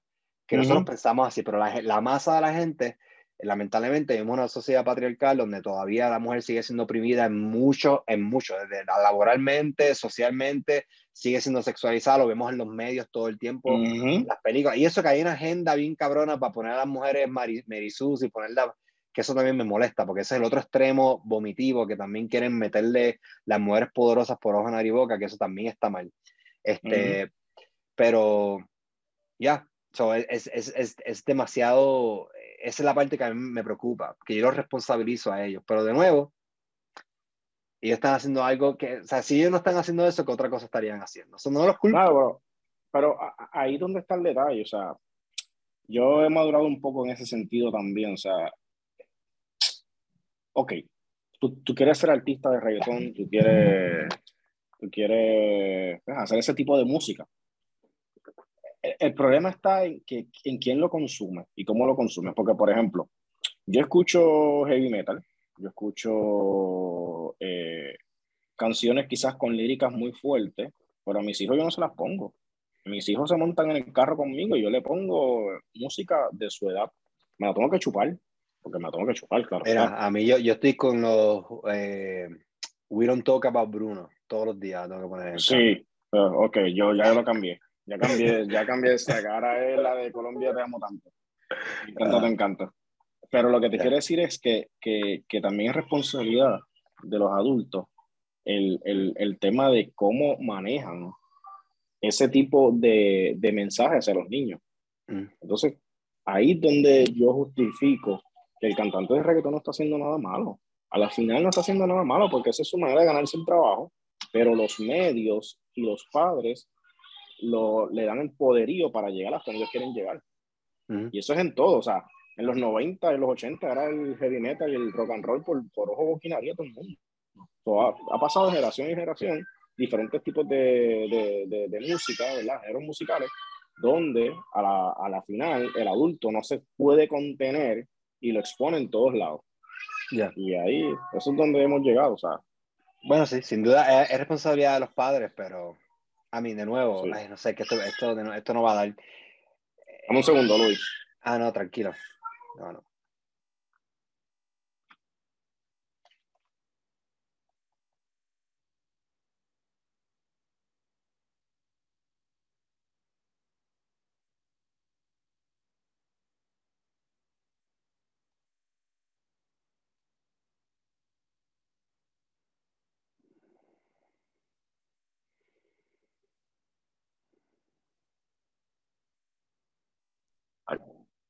Aquí estoy, discúlpame.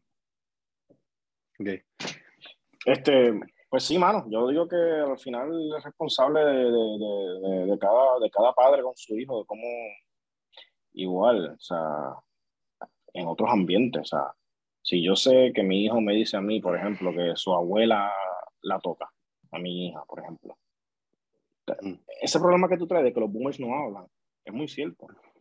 Porque si yo me entero de eso, yo voy a hablar con mi, con mi suegra, por ejemplo. No, no, tipo de... Pero los boomers no, los boomers se callaban eso.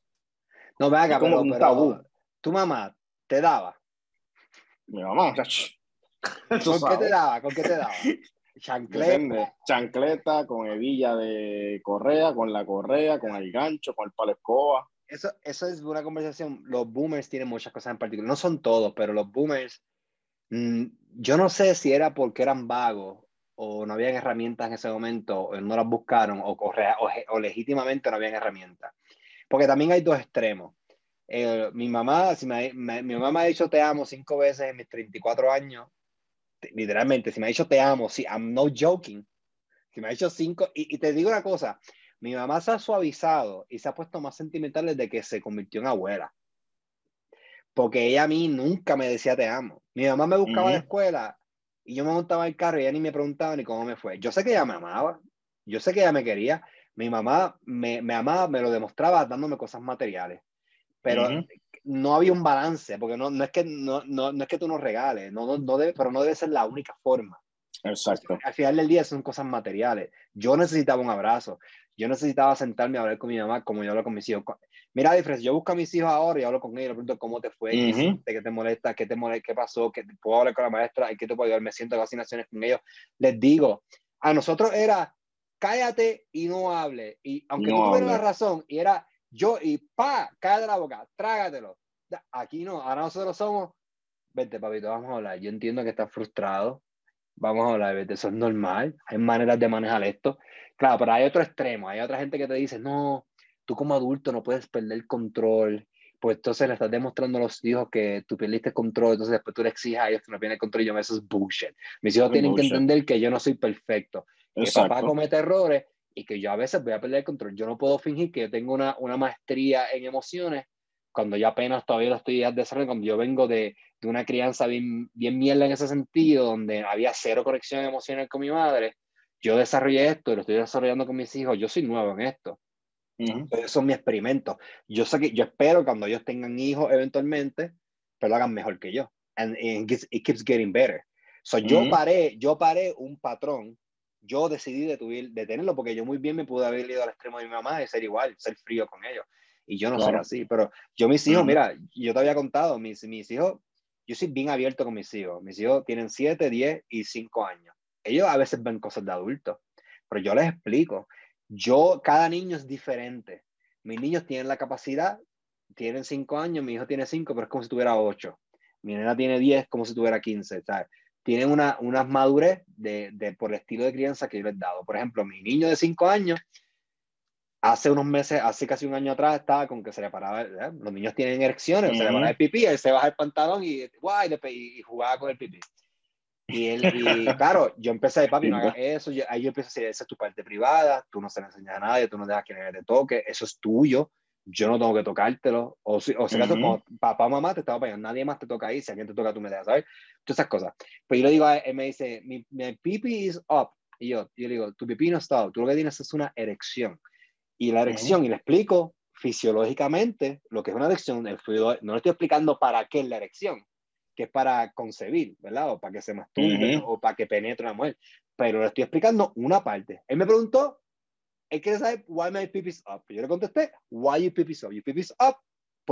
no le expliqué la parte de, de la bellaquera, ¿verdad? De, de, la actividad sexual, pero le expliqué, por ejemplo, cuando tú estás durmiendo, los hombres, y tú tienes que no, y entonces tú no te despiertas, a veces nosotros tenemos una erección, porque eso impide que tú no orines. Una explicación que yo le di a él. Y le dije, y la erección es que un fluido de sangre va a tu pene. Y le expliqué así brevemente. Y ya, muerto el pollo, mi hijo no está sobresexualizado, no le ha dicho nada en la escuela. Él, y ahora dice, papi, I have an erection. Y yo, ok, papi, that's okay. Es normal. No hay tabú. No hay tabú, ¿no? No tenía por qué verlo. Igual como... No sé... Que, que, que, es, el, es, el, es, el, mismo tema, ¿sabes? Es la, la generación, ¿sabes? Es el tipo de... Uno, uno piensa que las generaciones no marcan o no se, o no se estereo... ¿Cómo? Estereotizan.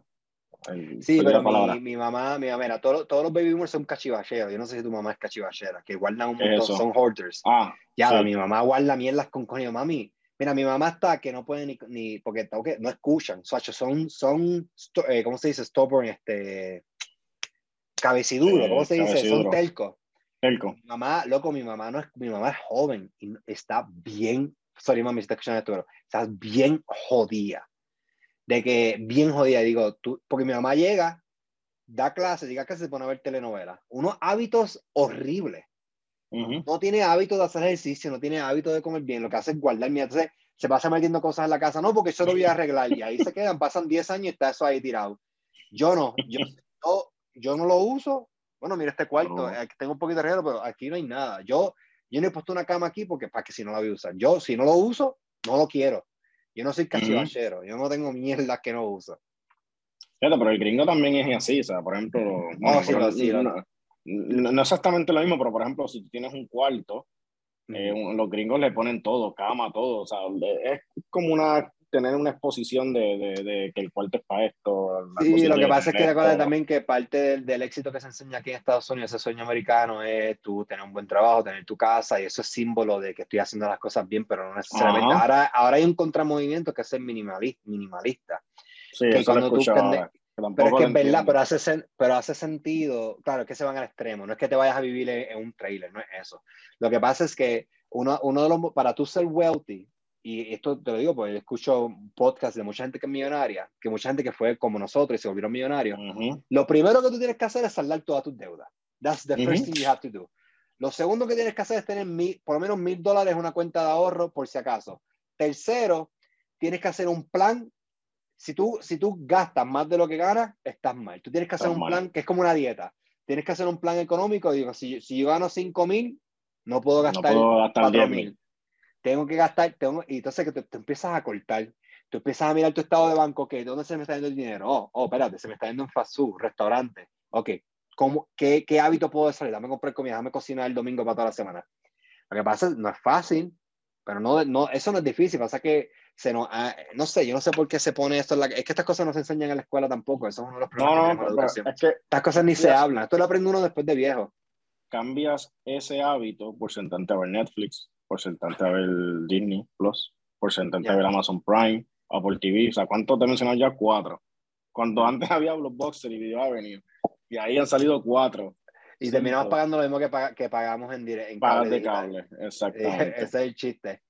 Eh, de hecho, estos son eh, a mí, mi problema con Netflix y todo, y todo este contenido digital que tenemos hoy en día, que es como las canciones de reggaeton, que son bien desechables. Una canción de reggaeton sale esta semana y ya en dos semanas ya eso es viejo. Y ahora mismo hay tanta, tanta contaminación. Cuando digo contaminación me refiero, hay tanto, tan, demasiado, tanto contenido digital. Sí, un boom. Eh, hasta una película que costó 100 millones de dólares hacerla es desechable. Ya a la semana, I don't care about that movie anymore. Ya no hay nada, ya las películas no se sienten como esta cuestión, este, este evento especial. No sé si hace sentido lo que te digo. A mí me, a mí me ha pasado con, con mis sobrinos y eso, de que, por ejemplo, eh, a veces se quedan aquí cuidando y mi esposa me dice, vamos a ver una película. Y le pregunta, ¿no la viste? Ah, ya, la vi. Ya lo, pero si salió ayer. Sí, sí, pero ya la vimos.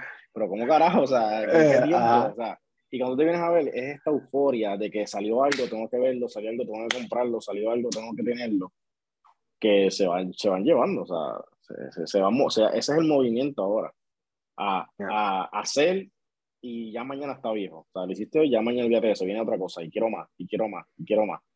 Y, nunca, nunca, estás, nunca te estás satisfecho. Complacido, no, no, no, no, te complace nada. o sea, pero a ti nada te va a satisfacer. Ya, y eso es parte de, yo no, ya a veces pienso, no sé si estas cosas son hechas adrede, parte del entretenimiento, la manipulación y mantener a la gente estúpida o mantener a la gente distraída eh, y, es bien curioso porque esto funciona, funciona en todos los países, pero por ejemplo, tú sabes lo que está pasando ahora en Francia con el presidente este Macron que se está poniendo bien, lo cual me sorprende, se está poniendo bien hardcore con la cuestión de las vacunas. los franceses no comen mierda. Ahí hace, no sé hace cuánto tiempo le dejaron una, frente a la casa le dejaron la, la cosa esta que pica las cabezas, que era que picaban las cabezas en la Revolución Francesa, una guillotina. Y, le, y yo no sé, un edificio de, no me acuerdo qué edificio fue, lo llenaron de mierda. esa, gente no come, esa gente no come mierda. Esa gente no come mierda. Entonces, a veces digo, bueno, nosotros deberíamos ser, claro, esa gente eh, tiene un montón de años de historia, o sea, estamos en el 2022, pero e, ellos tienen más calidad en cuestión de historia, han pasado por unas cosas bien caras desde, la Revolución Francesa para acá.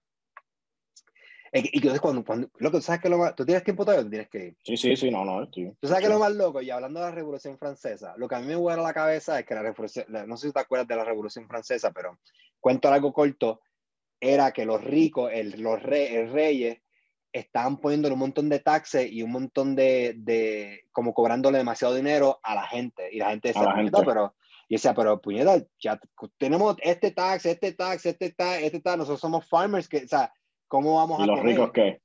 Y los, y los ricos haciendo party, estaban como el problema que tenemos en Puerto Rico. Ah, eh, uno de los siete pecados capitales es el gluttony. Y siempre hay una correlación entre ese abuso de poder y esa, homo, homo esa homogenización del poder, no me salió, homogenización del poder. Si usted fija, en Puerto Rico casi todos los políticos están gordos, están sobrepeso, y eso, y eso tiene que ver, yo no sé, es como algo subconsciente de que, de que el poder se relaciona con eso, ¿no? I don't know, it's weird. Quizá, o de nuevo, otro tema que se puede profundizar. Mm. Pero no, sé si has visto, pero en ese tiempo también, I don't know, it's weird. So, los reyes lo que hacían era pariciar y vivían en exceso. Y la gente decía, mira, estos cabrones tienen ahí comida y nosotros estamos muriendo de hambre. y se encabronaron y quisieron, se metieron ahí, le picaron la cabeza creo que a la reina y se la picaron a él y, y la Revolución Francesa empezó muy bien, pero después ese, movimiento como que se distorsionó un poco. pero, anyway, pero cuando lo que quiero lo traigo porque cuando when you think about it, eso es solo loco, aquí ahora mismo en Estados Unidos con la inflación es exactamente el mismo problema. Aquí, loco, la inflación para quiénes? Para nosotros. Nunca. ¿Cuántas compañías con la, con, la, con la pandemia se hicieron trillonarias o, duplicaron su ganancia? Y nosotros nos salimos bien jodidos.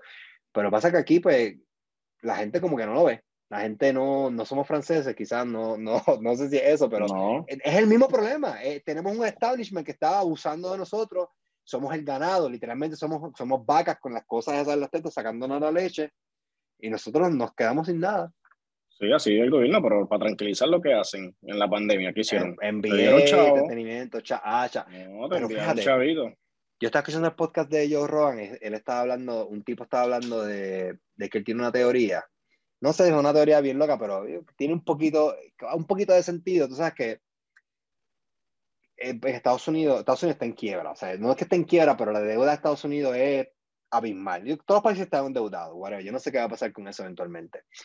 Pero él estaba hablando, pero él estaba hablando que, tú sabes que en el 2001 pasaron las Torres Gemelas, pasó la Gran Depresión, el 20 y pico, eh, las Torres Gemelas, bueno, eso ya hay un, un time más grande, pero Torres Gemelas 2001, es más fácil, es más reciente. Torres Gemelas 2001, 2008 fue el, el, el crash del mercado de las casas, y ahora vino la pandemia. Yo él no dice que la pandemia fue manufacturada ni nada, él dice que quizás aprovechó la, la pandemia y no nos dimos cuenta que hicieron lo mismo que hicieron en el 2008. Empezaron el gobierno empezó a imprimir un montón de dinero y es verdad, cuando you think about it, hay más dinero ahora que lo, ya lo hemos hablado, las enfermeras le pagan 50 pesos la hora.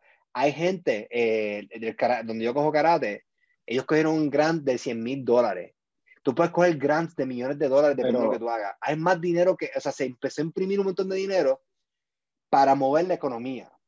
Yo, no, yo, no, eh, es como más para un sector, piénsalo bien, es más para un sector. O sea, hay, o sea, hay más dinero ahora, pero tu alza o la alza económica hacia ti es mucho mayor. Entonces, cuando tú vienes a ver, tienes dinero ahora, claro, porque me dieron, me regalaron un dinero. Yo lo uso para lo que tú quieras. Yo conozco gente que invirtió ese dinero en criptomonedas. Cogieron 8 mil pesos y invirtieron en criptomonedas. Pero hay gente que empezó a comprar televisores, a a comprar un par de cosas. y dice, ah, tengo dinero, tengo dinero, me estoy dando dinero, pero se acabó el cheque, porque ahora es que, ahora en, después de, esta, de este tax season, es que se acaba todo el dinero que envió el gobierno. Ahora bueno, creo que, creo que, hay un crédito de niños que van a dar ahora que es bastante alto. No sé. Pero, no en Estados Unidos, en Estados Unidos, supone que tú lo estés cobrando desde que empezó el verano. A mí me dieron dos meses hasta diciembre. No sé por qué. Pues no sé, pero era hasta diciembre. Sí, era, y ahora en enero. Sí, seis meses. Y ahora en enero, el sobrante te lo daban en la, cuando te rindieras tu planilla. Así, así, lo, así lo dijeron. Ok. Ese dinero te lo van a dar ahora, pero cuando se acabe ese dinero, ¿qué tú vas a hacer? Vas a volver a seguir cobrando lo que estabas cobrando, pero la inflación ya está ahí. Te engañaron con todo el dinero que te regalaron, que no era tuyo, usaste como te dio la gana, y ahora te vas a dar cuenta que te engañaron total porque la inflación está ahí, nadie, nadie la va a quitar. O sea, ya el precio de la carne que estás pagando no se va a ir porque ya lo estás pagando. No te molesta, ¿no? o sea, es que no te moleste, es que lo estás pagando, punto, lo estás consumiendo. Igual con el arroz, igual con la leche, igual con el Netflix, que lo van a volver a subir, el Disney Plus lo van a volver a subir, todo ha subido, los carros han subido, por, por la mano de obra, por la manufactura. Y eso o la escasez de los chips. sí. Sí, pues, eso que digo, somos el, ese es el ganado. La, la, eso siempre, y lo que pasa en Puerto, Rico se ve de nuevo más fácil. La, la, cuando hay eh, excesos, se los reparten entre ellos. Cuando hay pérdidas, nos lo pasan a nosotros. Nosotros tenemos que pagar la pérdida, con el revolú de los taxes, con el aumento de la luz, el aumento de la, en caso en Puerto Rico, con la cosa del Malvete ahora que quieren hacer con el Roberto Clemente, whatever. Puerto Rico, te lo voy a citar, aumento de luz, aumento de agua, Pago de la deuda. Pues la deuda la pagamos nosotros. La deuda es del gobierno, pero la pagan los puertorriqueños. Eso yo no lo entiendo. Pero bueno, pero los puertorriqueños somos responsables porque nosotros somos brutos y, de nuevo, como esta, esta, estamos condicionados ya a votar por lo mismo, pues eso es culpa de nosotros. Exacto. Porque nosotros, a Puerto Rico, mira, puertorriqueños de los países que nos lo meten bien duro, nosotros somos unos arrodillados, no hacemos un carajo. Un, no hacemos un carajo. ¿Por qué? Porque tenemos JetBlue, porque quizás, pienso yo, si no tenemos JetBlue, quizás las cosas fueran un poco diferentes. Y la gente que mucha gente hace, pues mira, pues, ¿sabes que me muevo por el carajo? Eso es lo que mucha ah, gente hace, lo que yo hice, lo que mucha gente hace. Mira, Puerto Rico está en, en, una etapa ahora mismo donde yo la veo así. Ahí yo puse ese post en Facebook. A mí me molestó un montón cuando vi que el secretario de Educación quiere cerrar las escuelas de arte en Puerto sí, es que no, muchachos. Y, y, y, entonces yo me, me pongo yo a, a, hacer una retrospección de cómo va Puerto Rico en los últimos ocho años cuando hay artistas que vienen para acá a lavar dinero. Estoy, o sea, olvídate, del reggaetón. Hablando de artistas de afuera, este, el chamaco este, se olvidó el nombre, el que peleó con Mayweather. Eh, Logan Paul. Logan Paul. ah, bueno, lo que pasa es que Puerto Rico es un paraíso fiscal. Lo que pasa es que Puerto Rico no, ellos no pagan taxes ni nada. Sí, pues eso es otro asunto. Puerto Rico no es el único, eso es viejísimo también. Claro, pero ¿cómo tú puedes atraer más personas a un paraíso fiscal? Porque el problema que él tiene es que los, que los traen, pero esa gente no está invirtiendo en Puerto Rico. ellos vienen ahí para tener una, una, unas extensiones contributivas y ellos se hacen más de dinero, pero ellos no están poniendo dinero, ellos no están, no están feeding eh, a Puerto Rico.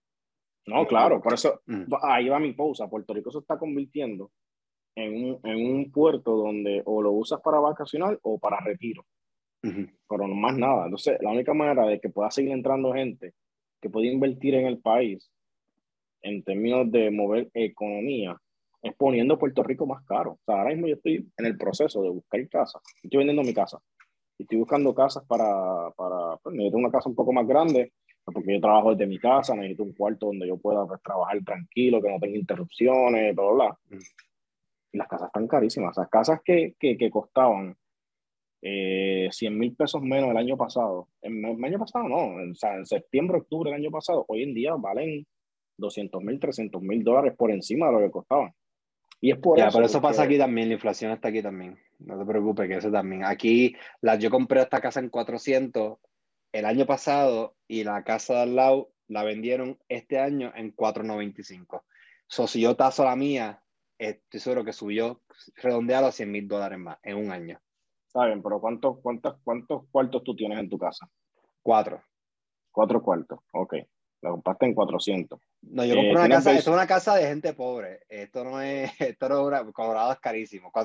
con 400 mil dólares yo voy a comprar una mansión en Florida o en Puerto Rico, te digo una casota gigantesca. No, pues te, te digo que no. Búscate, entra clasificados online y búscate casas de cuatro cuartos en Puerto Rico.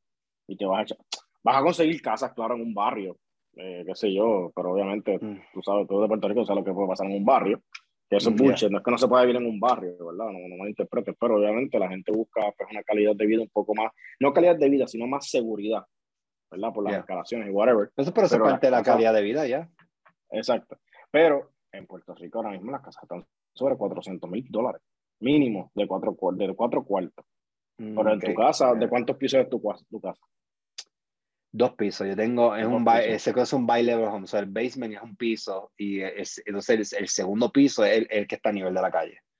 Bueno, es un piso alto, estoy, estoy, elevado. O sea, que tú tienes también espacio en el basement para hacer otras cosas, tienes garaje. Sí, las casas de Puerto Rico no son, así, no son así. O sea, cuando vienes a ver, hay una inflación, claro, pero no es tanto comparado con Puerto Rico, o sea, una exageración. O sea, yeah. cuando digo una exageración, es una exageración. O sea, casas que, por ejemplo, mi casa hoy en día, yo la compré como en 140 mil pesos y ya está en 200 mil. No lo vale. Es que no lo vale. Bueno, pero ¿cuánto años tú ya pagando? 10 años. Ah, bueno, tienes equity ahí, tienes bastante equity. ¿Sabes cuánto? equity. Puedes sacarle, puedes sacarle. Pero para que, para que tú veas el valor, y yo vivo, no, yo vivo en área metro, o sea, estoy hablando de casas por donde yo vivo. O sea, en Dorado están en 600 mil, Loco, en Lares, 300 mil pesos en Lares. ¿Quién puñeta compra una casa en Lares en 300 mil dólares? ¿Quién? ¿Alguien, ¿Quién? sé yo, alguien que iba allí, no sé, no no. ¿Cómo? Dime una persona de Lares, y no, no es para mal, mal, eh, mal, mal, a la gente de Lares, pero Lares es un pueblo que queda lejos de lo que sería el área metro, donde están las mayores, eh, quizás, empresas que te pueden dar o remunerar bien en tu trabajo. Y eso está en un centro, eso está en el centro, eso no tiene costa ni nada, eso es como ahí. No tiene nada atractivo, como para tú decir, o sea, no es como que te vas para condado, que compras 400 mil pesos un apartamento, una casa, y es la playa walking distance, tiene restaurante walking distance. a ese nivel estamos en Puerto Rico, en, las en las casas. Esa es una de ellas. y va a seguir subiendo, porque es la idea. O sea, a la final, la idea es atraer gente de recursos altos y ir desplazando a la gente de recursos bajos o ah, gente como nosotros de mitad eh, average. Eh, esa es la, esa es la agenda que, hay en Puerto Rico. Esa es la agenda que hay en Puerto Rico. eso está, pero es que, no hacemos, es que, pero nosotros no hacemos nada. Eso es lo que te digo. Puerto Rico no, loco, Puerto Rico nos roban en la cara y no hacemos nada. Ese es el problema. No hacemos nada. Nos quejamos en Facebook y en, YouTube y en, en, Instagram y en podcast, pero no hacemos un carajo. Claro, pero ¿qué, ¿qué, puedes hacer cuando la gente no lo ve? ¿Entiendes? Es que la gente, no lo, la gente no lo puede ver porque están condicionados ya, no les importa. Y entonces tú tienes, eh, en Puerto Rico una noticia con el insularismo mediático que hay, porque hay insularismo bien hijo de puta, perdona que te interrumpa, hay insularismo bien caro. En Puerto Rico, en Puerto Rico es lo mismo, hay una noticia que si el bochinche este del, del alcalde, eso lo explotan por una semana. La semana que viene ya eso es noticia vieja, ya eso no se vuelve a tocar, ya la gente se olvidó de eso. O sea, esta semana es el malvete de Roberto Clemente. La semana que viene, yo te garantizo que ese tema va a morir y va a, venir, va a venir otra cosa. ¿Qué va a ser? No, no me, nada me sorprende, pero va a venir otra de acuerdo. Y todos los días, todos los, loco, tú te vas, vamos a hacer esto. A la gente vayan a la, a la biblioteca de la UPI, sí que todavía está abierta, no sé qué pasa con la UPI, no estoy al tanto. Busca los periódicos de hace 50 años atrás.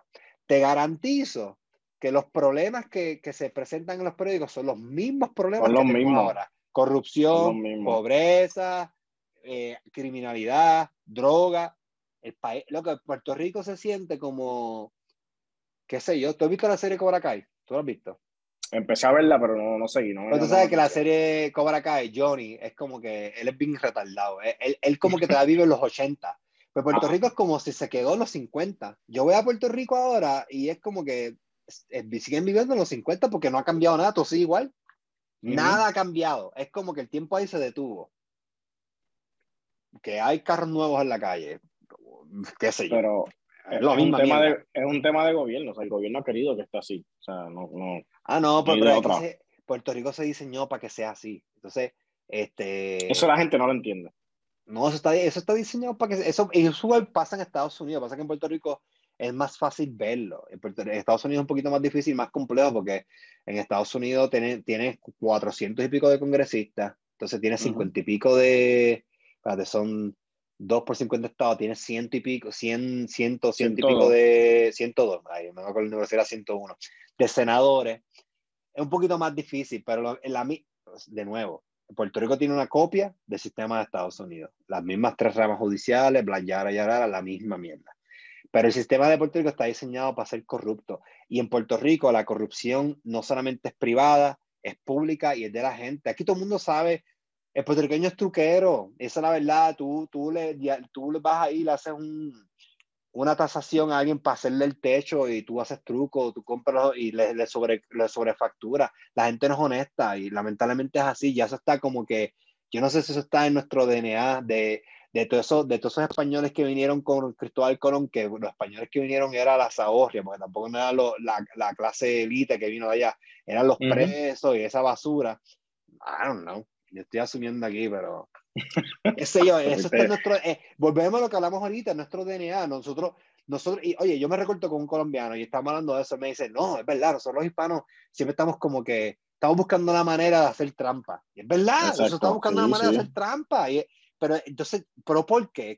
¿Por qué somos así? Que eso ya está en nuestra cultura, es parte de, y se refleja, el gobierno es un reflejo de la gente y la gente es un reflejo del gobierno. Yo no sé cómo Puerto Rico se arregla, de verdad. Puerto Rico se arreglaría, yo creo que yo siempre he dicho que si yo un día me tiraría a, Puerto Rico, pero yo no voy a ganar porque yo sería bien franco. Yo, papi, yo voy a ir prostitución legal, drogas legales, esto vamos a hacer esto, educación aquí, que sea abogados para el carajo. Aquí la eh, educación, yo, yo pondría que sea extremadamente difícil ser maestro. extremadamente difícil. Y el dinero de la prostitución y la marihuana y todo eso lo voy a sacar para eso. Educación. Si tú te pones a pensar, los países primer mundo, ¿qué es lo que tienen en común? Los países que están bien adelante. La educación es élite. La educación es élite. Eso es todo lo que tienes que hacer. Tú das una educación élite y tienes una sociedad bien cabrona.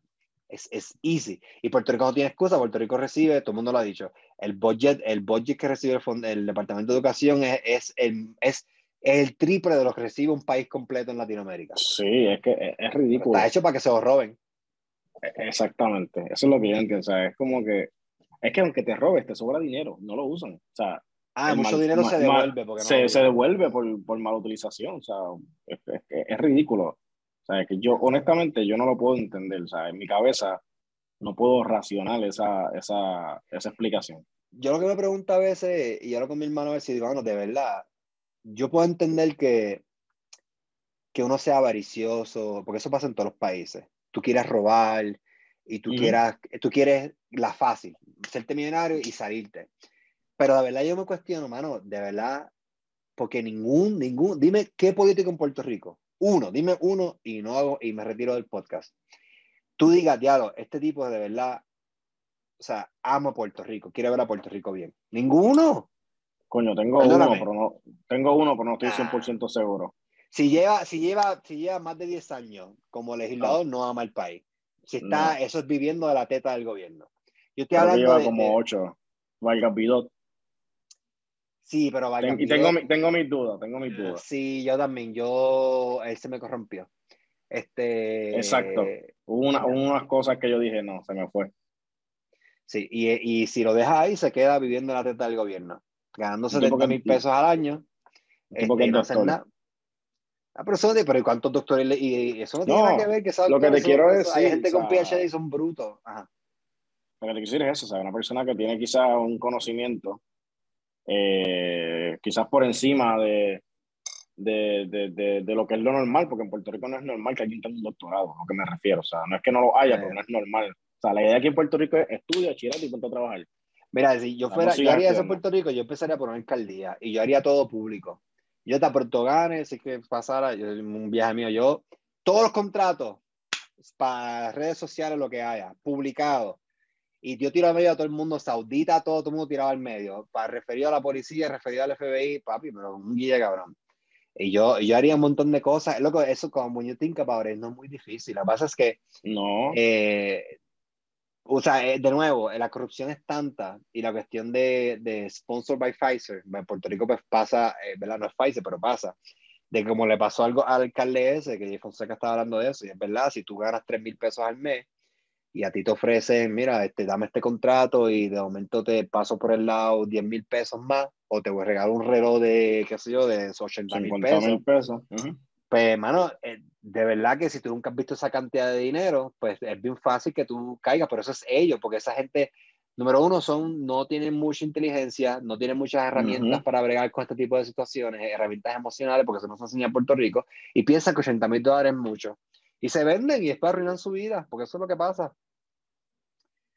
Sí, este, ahí, eso, eso de verdad que fue tan, es que todavía yo, yo lo digo, yo digo, ¿cómo carajo tú te vendes por 10 mil pesos más y por un reloj? O sea, ¿en qué mensaje? Tú tienes que estar mal de la cabeza para tú simplemente cambiar. O sea, ¿qué político vive mal en este país? En cualquier país vamos, pero ¿qué político, hablando de Puerto Rico, qué político vive mal? O sea, aquí en puertorriqueño, el, el, legislador, el senador, el alcalde tienen dieta, les pagan carro, lo que pasa es que les pagan comida. O sea, el dinero que tú recibes, el dinero que tú recibes, ¿tú lo gastas en qué, cabrón? Si te pagan hasta tu casa.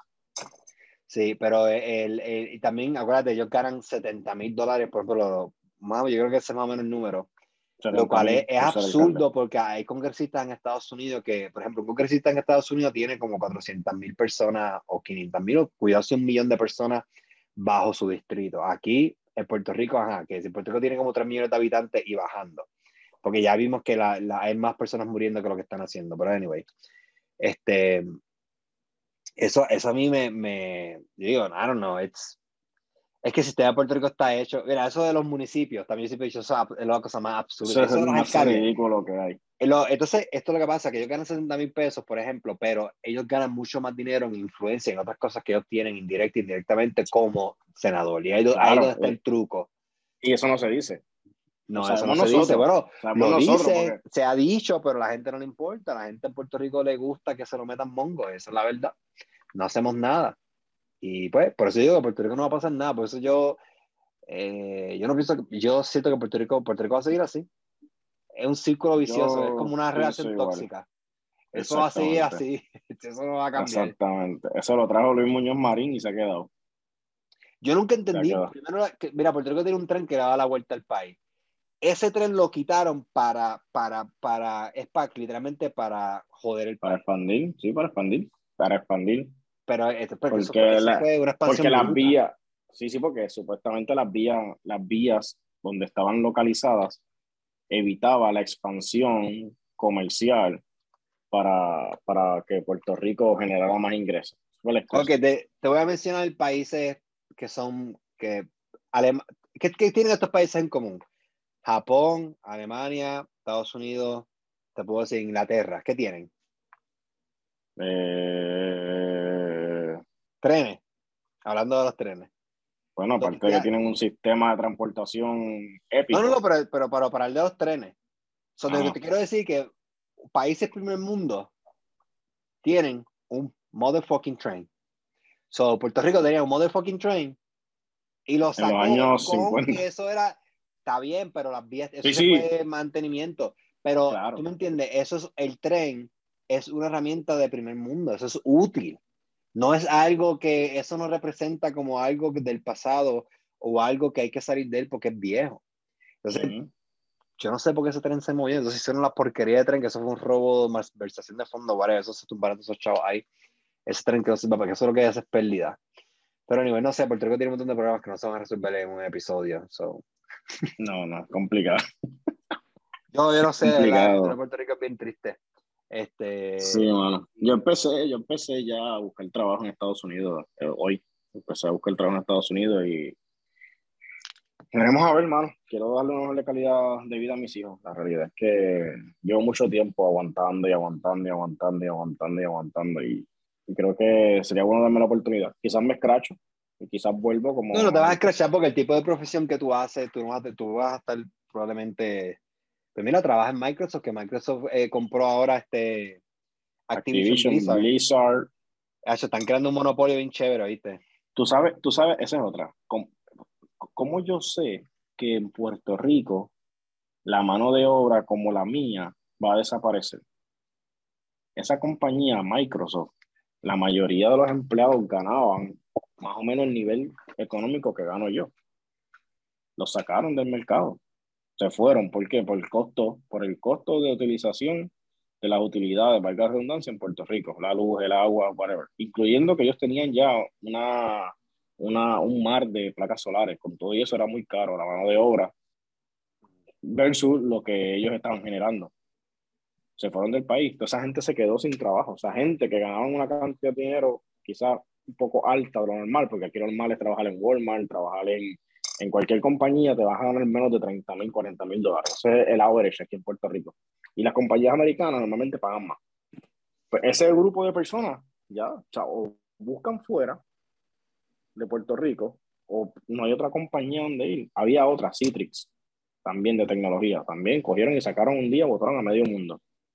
Y así sucesivamente estás viendo que compañías de tecnología o compañías grandes americanas que pagan bien a sus empleados y es que tienen los sueldos de Estados Unidos, pero acá, que es un poco más económico, se están yendo. O sea, esas personas que quizás generaban un ingreso eh, un poco más por encima del average y consumían en Puerto Rico, pues ya los perdiste. O se van para afuera, o se ponen a hacer otra cosa, o ponen un truck, un carrito de estos de hacer comida y se dedican a eso. Ya. Eh, te iba a decir que pensando ahora, yo vi un meme los otros días que no sé si es cierto, pero no, no me sorprendería. En Japón, no busqué la información, a mí me gusta siempre cor- corroborar la información, pero no me sorprendería que si ellos hacen esto. Y yo he escuchado muchos ejemplos de protestas inteligentes. El problema es que esa protesta inteligente no funciona con gente, con un pueblo bruto claro. o ignorante. Por ejemplo, ese, ese meme estaba hablando de que en Japón, por ejemplo, los que conducían la, no sé si tú has visto, los, los bus, los bus estos públicos, ellos querían protestar. Entonces, eh, normalmente, ¿qué, que tú piensas? que pues no vamos a trabajar. Y que se joda y el, el, sistema público se cae, ese, ese día se cae. Pero ellos no hicieron eso. ellos hicieron? Ellos siguieron proveyéndole servicio a la población. Y tú dices, pues entonces, ¿dónde está la protesta? Ah, porque aquí, ¿dónde está la protesta inteligente? Ellos le decían a la gente, ok, entra, no me pague, te voy a dar el ride gratis.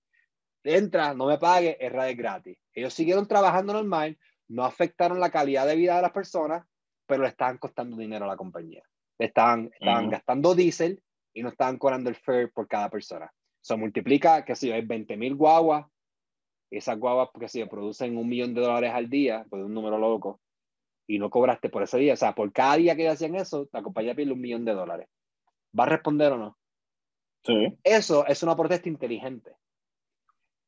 Es, esas son cosas que, que, por ejemplo, en Puerto Rico, eh, si hay una protesta, yo, eh, ejemplo sería, pues eso en Malvete, pues mira, o los peajes. Yo nunca he entendido, yo que me mudé, pues mira, yo en Colorado, yo guío, yo guío a Utah un par de veces. De aquí a Utah son ocho horas. ¿Tú sabes cuántos peajes yo pago? Dos. Cero. Cero, no, cero, ninguno. lo que pasa es que está la diferencia. Como Puerto Rico está mal desarrollado y mal planificado, pero Estados Unidos, eh, para, que Estados Unidos es como un copy-paste. Tú vas a, diferentes estados de Estados Unidos y, man, literalmente la ciudad es, loco, es un copy-paste, es lo mismo, no cambia. Pero Estados Unidos, aquí, el highway, el peaje, es opcional, no es obligatorio. Y no es que, no es que para Puerto Rico es, tiene dos opciones, o pagas el peaje o coges la carretera vieja que es un, que es un 8. Que bueno, pues ya, ya, casi ni hay carreteras viejas.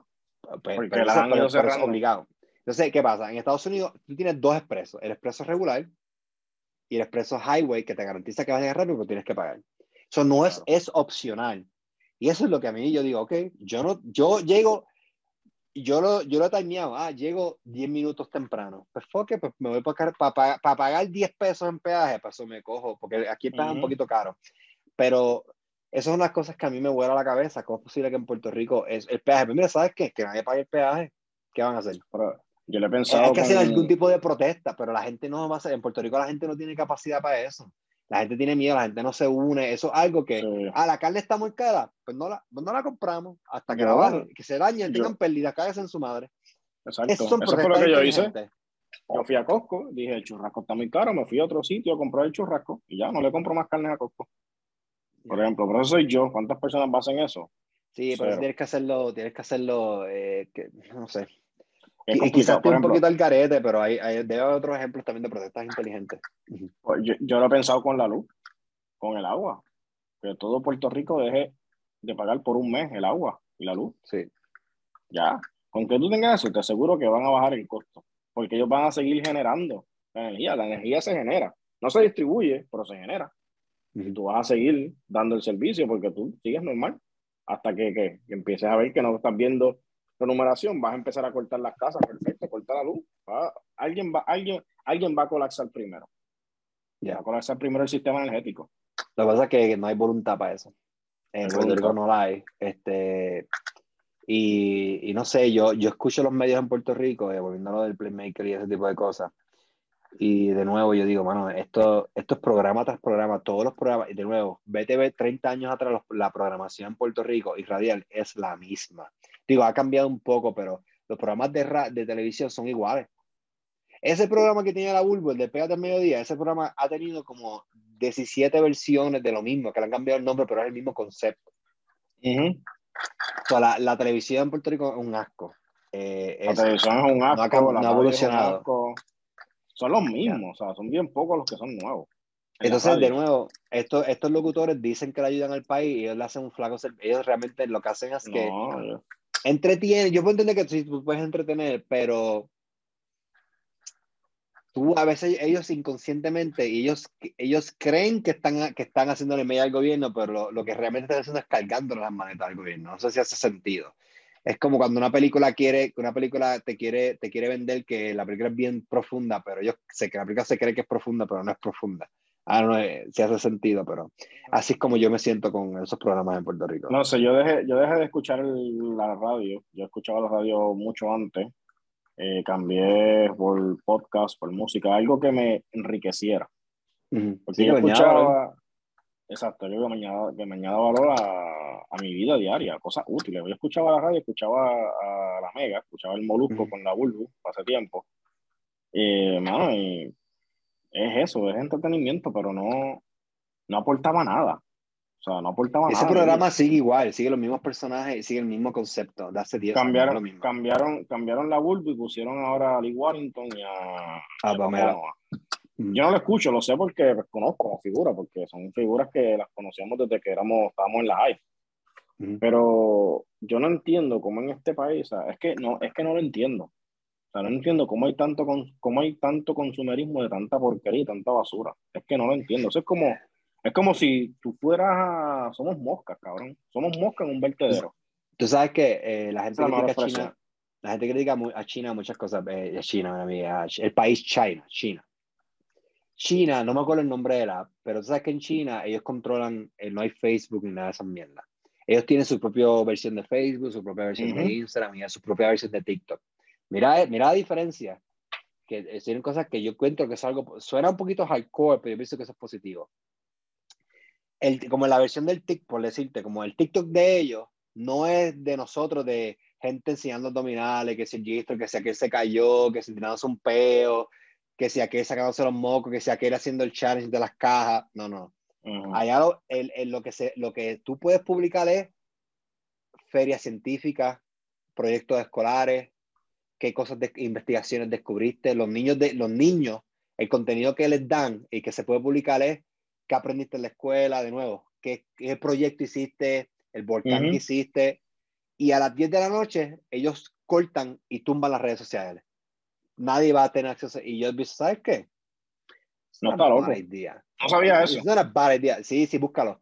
Ellos, ellos, entonces yo digo, si, ¿qué, esto es un plan porque China ha sido, China ha sido bien inteligente. China quiere ser el, país más poderoso del mundo y ellos han sido, ellos, han, ellos, han, ellos tienen una guerra fría con Estados Unidos y ellos, están apostando que esto yo lo voy a ganar a Estados Unidos. Me va a tomar 40 años, pero lo voy a ganar. Y parte de todas las estrategias que ellos están, ahora yo te pregunto a ti, esos niños, un niño de siete, que tiene 5 años ahora en China, que su hábito es ver cosas que le añaden valor, ferias científicas, proyectos científicos, información científica, versus un niño aquí que lo que ve es YouTube y lo que ve es un estúpido jugando Minecraft. Sí. ¿Qué posibilidades hay de que este niño sea un logre, que no es que no, no, quiere decir que esto no pueda, pero qué posibilidades hay? Tú le vas a decir, pues mira, el niño que, que tiene un hábito de perseguir la ciencia de los cinco años tiene una mayor posibilidad a ser un doctor a gente que lo que está jugando en Minecraft. No es que hay gente que ha jugado Minecraft no ha sido tú, porque debe haberlo. Pero tú me entiendes lo que te quiero decir. Entonces, es una estrategia inteligente y paciente. Ellos, están jugando el juego a lo largo. Están con calmita. Sí, ellos están con calma. Sí, yo lo sé. Sí, pero la, la, la, la, educación detrás de eso, porque esa es otra cosa que me molesta y una de las cosas por las que yo dejo de usar mucho Facebook, uno es por los anuncios de juego, muchos anuncios de juego. En mi celular no hay juego, o sea, en mi celular mis nenes se molestan porque a veces me piden celular para jugar y no se, se molestan porque no hay juego. Yo no tengo juego. Yo no tengo ni un juego en mi celular. Para mí eso es lo más estúpido que hay, jugar en un celular. YouTube lo borré de la, de la iPad porque el iPad pues, es un iPad familiar, vamos, lo usa todo el mundo. Quité YouTube. Porque mis nenas se ponían a ver que si Sandra Cire, que si bueno, gente ridícula jugando con cosas. YouTube es bueno, lo que pasa, hay buen contenido, lo que pasa es que YouTube eh, tiene un rabbit hole, que tú, le, tú le dejas a ellos viendo un video bueno pero ellos siguen dando skip, skip, skip hasta que yo no sé cómo carajo llegan a los videos más raros del mundo. Exactamente. Hay buen contenido. Por no sé qué buen contenido, pero si no ay, sabes es que tienes, tienes, que sentarte tú con él y estar Exactamente. Entonces, cuando tú vienes a ver, el problema está en que todo conlleva o todo termina en lo fácil. Porque ya mi nena me preguntó si ella podía ser una youtuber. Yo le dije, mira, no hay, no hay, no hay problema aunque tú quieras ser una youtuber, pero ¿qué, ¿qué tú quieres expresarle a la gente? Ah, pues mi me dijo algo muy interesante. Me dice, quiero llevarle a la gente que no conoce Puerto Rico cómo es Puerto Rico. Eso está bien. Porque yo pensé que me iba a decir, no, yo quiero enseñar cómo yo juego con mis juguetes. Es la guindo, o sea, la guindo. Por eso es lo que ya viste. Cuando yo me entero que lo veo, obviamente lo, lo saca. Porque yo debo ser bien honesto, yo no estoy 100% todo el tiempo sentado al lado de mis nenes supervisando lo que ven en YouTube. Si cuando lo escucho, obviamente me muevo. Igual, por eso dije, pero ¿sabes qué? Como no tengo el tiempo suficiente para estar supervisando, porque tengo el nene en la televisión, la otra nena en YouTube, la otra nena no hace, haciendo que, dije, pues por el carajo, de la tablet no hay YouTube. YouTube está en mi celular. Y como está en mi celular, pues ahí sí yo lo superviso porque están al lado mío viendo lo que están viendo. Pero de la tablet, dime YouTube, eso mismo, porque se ponen porquerías. Y hay tanta porquería en las redes sociales, en YouTube, que cuando tú vienes a ver, el consumerismo es mayor que, que cualquier otra cosa. O sea, ponle un video de finanzas, un niño se va a aburrir. Un adolescente se va a aburrir. Una persona que está entrando a la universidad hoy en día, tú le pones un video de finanzas. Hay un chamaco que se llama Denzel Rodríguez, que es bien mm. bueno, Velocity Banking. Esa, esa, esa cultura está bien nítida y es una cultura, y quizás me olvidé un poco el tema, pero es una cultura de que te, enseña cómo manejar tus finanzas. Y hay diferentes, diferentes tipos de tu manejar tus deudas, con diferentes tipos de nombres que él menciona. Y eso está brutal, hermano. Es verdad que si tú quieres algo más pro tienes que pagar, que eso está bien, pero tiene muchos videos gratis de enseñanza. Yo bajé mi tarjeta de crédito con eso. Eso a mí nadie me lo enseñó, nada, o sea, eh, y es algo cultural, o sea, el eh, consumerismo. Lo con, todo primero era con, con, con, cosas materiales, ahora es todo visual. O sea, y así se va llevando. O sea, es algo increíble. no, y, como el, tema, y el tema financiero. El tema financiero es bien importante, mano. Y no se enseña un carajo. Yo, yo, mira, yo no, yo no sabía nada de, mira, yo, es que esto es otra cosa, es que, es que, es que vivimos en Puerto Rico, porque yo me imagino que si, es que en los 90 quizás era más difícil comprar acciones y eso, pero tú imaginas que, tú imaginas que tus padres hubieran comprado en el 99 o 98 para allá acciones de Amazon. Sacho. Éramos millonarios. Pero mira, ahora mismo, yo tuve un chance en el 2009 de comprar Bitcoin. Yo no compré Bitcoin. Yo escuché la yo, yo no sabía un carajo. Yo digo, mira, yo llego a saber. Si estuviera multimillonario ahora mismo. Uh porque no se enseña. Entonces, eh, de nuevo, por esto, de nuevo, lo grabamos después de otro podcast, porque la educación, el problema de educación que tiene, la educación está obsoleta. O sea, mi abuela y mi tatarabuela cogieron clases de la misma manera que yo cogí clases. No ha cambiado. yo, yo, quiero coger las mismas clases. Español, matemática. Y, cuidado, y cuidado si cogieron clases. Sí, pero, ah, bueno, sí, pero, pero lo que te quiero decir es que la educación no ha cambiado. Entonces, yo siempre he dicho, en los 90 yo, nosotros que somos, nosotros somos la generación de ese híbrido que fuimos de lo análogo a lo completamente digital, que nosotros sabemos lo que es vivir sin celular por un tiempo, no nacimos con el celular. Eh, fuimos de, del VHS a los CD, del CD al Blu-ray y del primer iPod a lo completamente digital, después el iPod, el primer iPhone, nosotros vimos todo eso. Yo jugaba en, en, el, en, 90, yo estaba en Mario Auxiliadora y yo a veces estaba distraído, yo quería ir a la casa a jugar Resident Evil 2 en la PlayStation.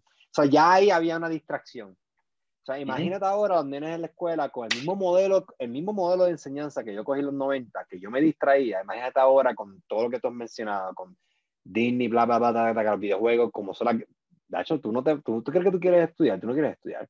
La, distracción es, es, demasiada. Es demasiado. Eh, entonces, no ponerlo como excusa, pero también ahí viene la cuestión de que si los nenes tienen ADHD, yo, nadie tiene esa mierda, es que la educación no cambia, eso no sirve, eso es una cogida de pendejo. Y me tienen a los nenes drogados con esa basura. Yo tengo un amigo que está estudiando, que es doctor, y está haciendo su especialización. Y él me lo dice, mano, cualquier padre que venga con, con una mierda de esta, de que quiere que le dé medicamento a su hijo porque es ADD por mi madre, que lo mato. ¿Tú sabes qué? o ¿Tú tienes un gato? ¿Tú tienes gato? ¿Tienes mascotas no, en casa? No, yo tengo, perro. Gato no me Yo tengo un gato. Pues mira, yo siempre uso esta analogía. Los niños son como los gatos. Y esto es lo que pasa, que la gente no lo entiende. Y yo sé que es difícil porque uno trabaja y no está cansado, pero puñeta, ¿para qué tuviste hijos? Anyway. Los gatos, a veces, los gatos a veces, es bien funny, a eso tienes un gato y el gato, el gato puede estar aquí en mi falda tranquilo. Y de momento, él brinca y hace ¡chum! Y se va a correr, pero, pero corre como un demente. Y ellos lo hacen cuando yo le pregunto a la veterinaria, le digo, porque ella dice, ah, porque les da un burst de energía. Porque los gatos, naturalmente, sus antepasados, ellos son cazadores. Entonces, los hemos domesticado, pero ellos no dejan de ser cazadores. Entonces, ellos tienen que botar esa energía de cazar. Y a veces los gatos hacen eso a propósito, para, para botar, o no a propósito, que inconscientemente, tienen que botar ese, ese exceso de energía. O sea, ¿qué pasa? La gente hoy día no le dedica tiempo a sus hijos. Y los niños tienen un burst de energía. Natural. Si tú no lo canalizas, tú no lo canalizas correctamente, ah, este nene nunca está quieto, y entonces lo medicas con hey, la mierda de whatever.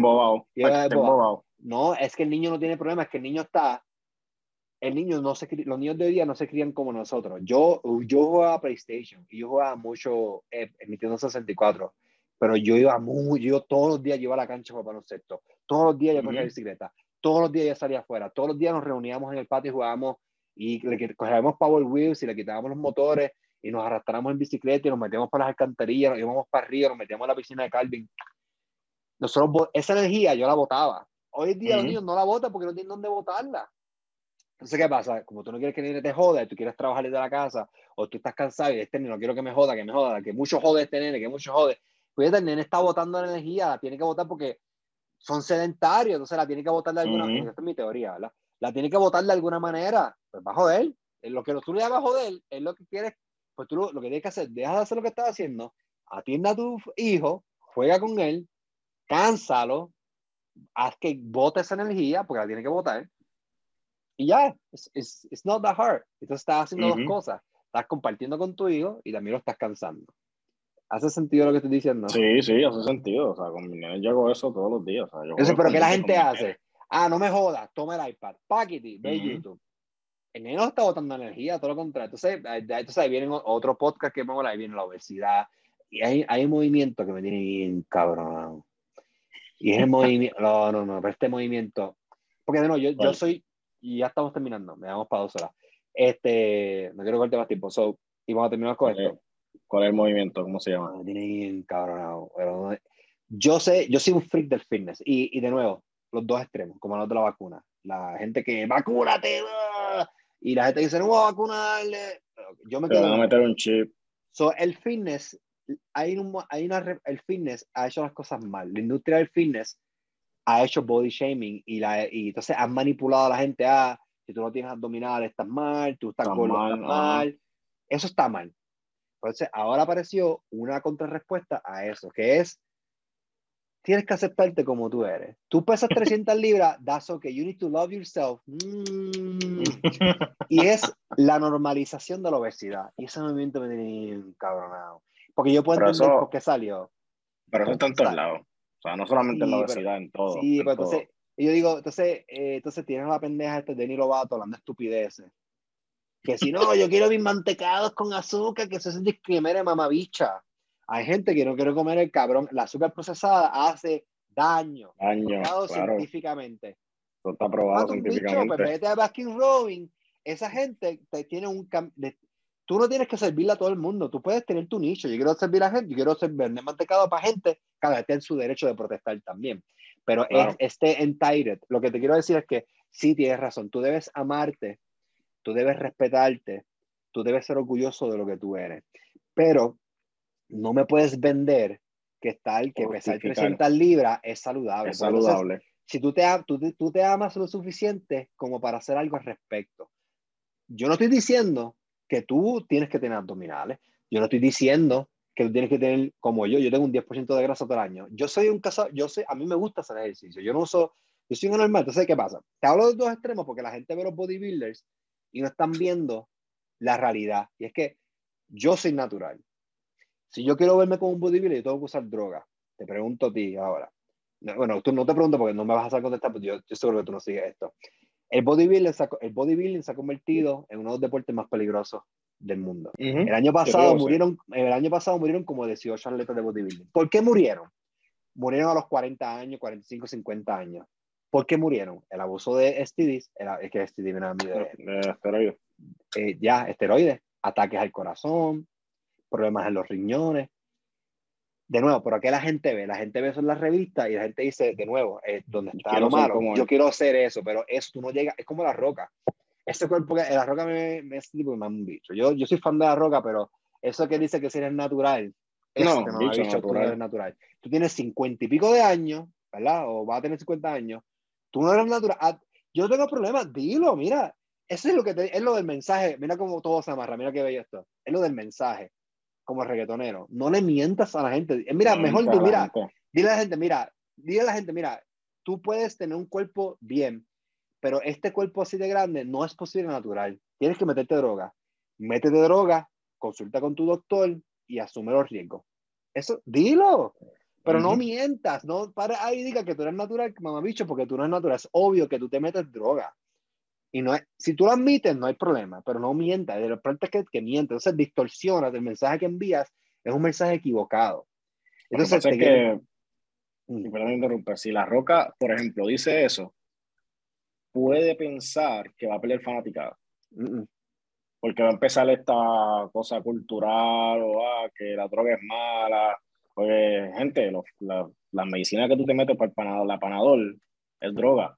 O sea, no, no, no, pensamos que la droga es la, solamente es la que es ilegal. Y el esteroide lo que hace es que te ayuda a recuperarte más rápido. So, pues claro, te recuperas más rápido, puedes entrenar más. Of course, you're gonna have a better body. Porque no usan testosterona, usan otras drogas también. Eh, hay un montón de drogas que hacen el efecto de la testosterona y son naturales. Eso es bien complicado, pero, anyway, volviendo al tema, me molesta porque yo digo, ese movimiento de la normalización, entonces, ¿qué pasa? Ahora mismo, esto pasa mucho, no sé si en Puerto Rico, bueno, en Puerto Rico la obesidad infantil está altísima, en Estados Unidos, asquiante. Entonces, ¿qué pasa? La normalización de la obesidad, mis niñas, perdón, van a la escuela y en el salón de mi niña, después de que en la escuela de mi hija, en el salón de ella, hay 15 nenas. Nueve de, ponle, nueve de esas nenas están sobre o sobrepeso. O sea, que mi hija, mi hija me preguntó el otro día, mira, ellas están eso, ¿qué pasa? Yo digo, ¿qué, qué pasará en su mente? Ella debe estar diciendo, ya, lo espérate, si son malas nenas que están gordas y yo estoy flaca, quizás yo estoy mal. ¿Tú me entiendes? Eso se jode así Entonces, la normalización de la obesidad también está es un tema, a veces eso a mí me tiene bien cabrón, no tiene idea, porque, porque de nuevo, no es que tengas abdominales, pero científicamente está probado que si mientras más gordo, menos tú te vas a morir más rápido que yo. No es que yo no, no es que a mí no me, todo es por por ciento. A mí me pueden atacar el corazón también, pero mi por ciento es más bajito que el tuyo. Mientras más sobrepeso tú tienes, más riesgo tienes de X cosas, de X condiciones que tú no sabes, diabetes, hipertensión, ataque al corazón, problemas de coyuntura, you name it. Pero el, el, detalle está, y yo te entiendo 100%, o sea, yo, yo soy de los, de las, quizás de las personas un poco radicales en este momento de, donde que está viviendo el mundo, pero estamos viviendo una etapa donde todo es permisible. O sea, es el de etapa de ahora, en todo, en todo. Y no, es para... El género te molesta, el non-binary toda esa mierda. no, no es que me moleste, pero eso es una cosa. Eh, en la etapa de permitir eso, de que, de que, de que me amo como soy. La etapa esta ahora de que es permisible de que piensen las mujeres que son inferiores a los hombres. O sea, eso es una etapa, o sea, eso se está viviendo ahora. Las mujeres piensan que son inferiores a los hombres y tienen que ser por encima todo el tiempo. Este, y hay muchas cosas, y, estamos en un momento ahora donde, por ejemplo, eh, lo de los niños, o sea, estamos en un momento, en una etapa ahora donde es, permisible, es permisible eh, que, tratar a las mascotas como si fueran hijos. yo digo que, que, mi, que mi perro duerma afuera, y me quieren dar. No es posible. Bueno, pero. más fuera, porque es un animal, no es un animal. O sea, Para que los perros son diferentes, los perros son diferentes, los perros tienen excepción. Pero los perros son bien, bien inteligentes y son más, son un poquito más elevados que otros animales. Pero no es un tema de inteligencia o no. Lo que te quiero decir, mi perro duerme conmigo a veces en el cuarto. Pero es un tema de permisibilidad. Estamos en un momento, en una etapa crucial donde todo tiene que ser permisible. O sea, no hay por qué anular nada. Y esa es la etapa donde estamos. y eh, yo, pues, soy, no sé, anticuado, soy muy, no sé, no sé, quizás. no, pero tú puedes tener tu postura y eso está bien. el problema está, es como los testigos, yo siempre los testigos de Jehová. Yo nunca, a mi casa nunca ha venido un gay y me ha dicho, ¿tú has mamado bicho? Es bien rico tener un bicho en la boca. Nunca. No. no. han venido a mi casa a, a, predicarme algo que a mí no me interesa. So, ahí, ahí donde está el problema. ¿ves? Mi problema está cuando tú puedes hacer lo que tú quieras. Mi problema está en cuando tú quieres forzar, no es que tú digas abiertamente yo soy esto, mentir con X género, es que quieras forzar o utilizar esos mensajes para, para minimizar o tirarle a otra cosa. Es donde está el problema. Tú puedes decir, mira, soy gay y ya, y yo respeto todo lo demás. Porque yo, yo soy inclusivo, yo respeto, yo no tengo ningún problema. Tú quieres ser nombre, no, yo, yo te dije una vez, esto es otra cosa, los niños no son cosas delicadas, y creo que te había contado, pero para beneficio de la gente lo traigo. En la escuela de mi hija hay un trans, un niño trans, una niña que, pues, un niño trans, pero era una niña. Mi hija una día me preguntó, mira, conociste fulana, que dice, es una nena, pero que es un nene, estaba confundida. ¿Qué yo hice? Yo dije, perfecto, es mi oportunidad para orientar a mi hija. ¿Qué yo le dije a mi hija? Mira, tú le vas a preguntar a la fulana cómo ella quiere que, tú, quiere que, la llame. ¿Nene o nena? Nene, ok. Y yo dije, pues sí, y le expliqué, ella es una niña que nació con vagina, quiere ser. Le expliqué, los géneros son construidos porque son construidos, son una realidad. El género, una construcción social, que yo no sé quién, pero le explica así brevemente lo que es una construcción, ella se identifica con el género masculino, y ella se siente, mejor, ella es feliz siendo así. Y tú, porque tú la vas a respetar, tú le vas a decir, mi hija me dijo, ok, no hay problema, ya, no hay trauma, mi hija está confundida, mi hija no es lesbiana, ah, todo está bien, los niños no son, los niños no son estúpidos.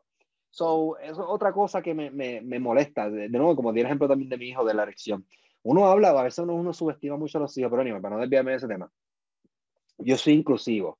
Por ejemplo, lo que pasó en UFC el otro día, eh, yo no quiero, yo no quiero que los trans, que los hombres trans, que las mujeres trans compitan con mujeres eh, que nacieron mujeres. Eso no es justo, porque hubo una pelea. Pero, ahí no está siendo inclusivo. Mm, sí, estoy siendo inclusivo. Lo que pasa, esto es lo que pasa. Eh, no, no, bueno, en esta parte no, pero te voy a explicar por qué. Yo te entiendo por qué. hay muchos hombres, ya han pasado que han ganado medallas y todo. En las Olimpiadas hubo un trans que compitió en el equipo de, de soccer. El problema es este. La mujer, no me acuerdo el número, pero no me acuerdo el número, quizás búsquenlo y perdónenme, pero voy a inventar el número.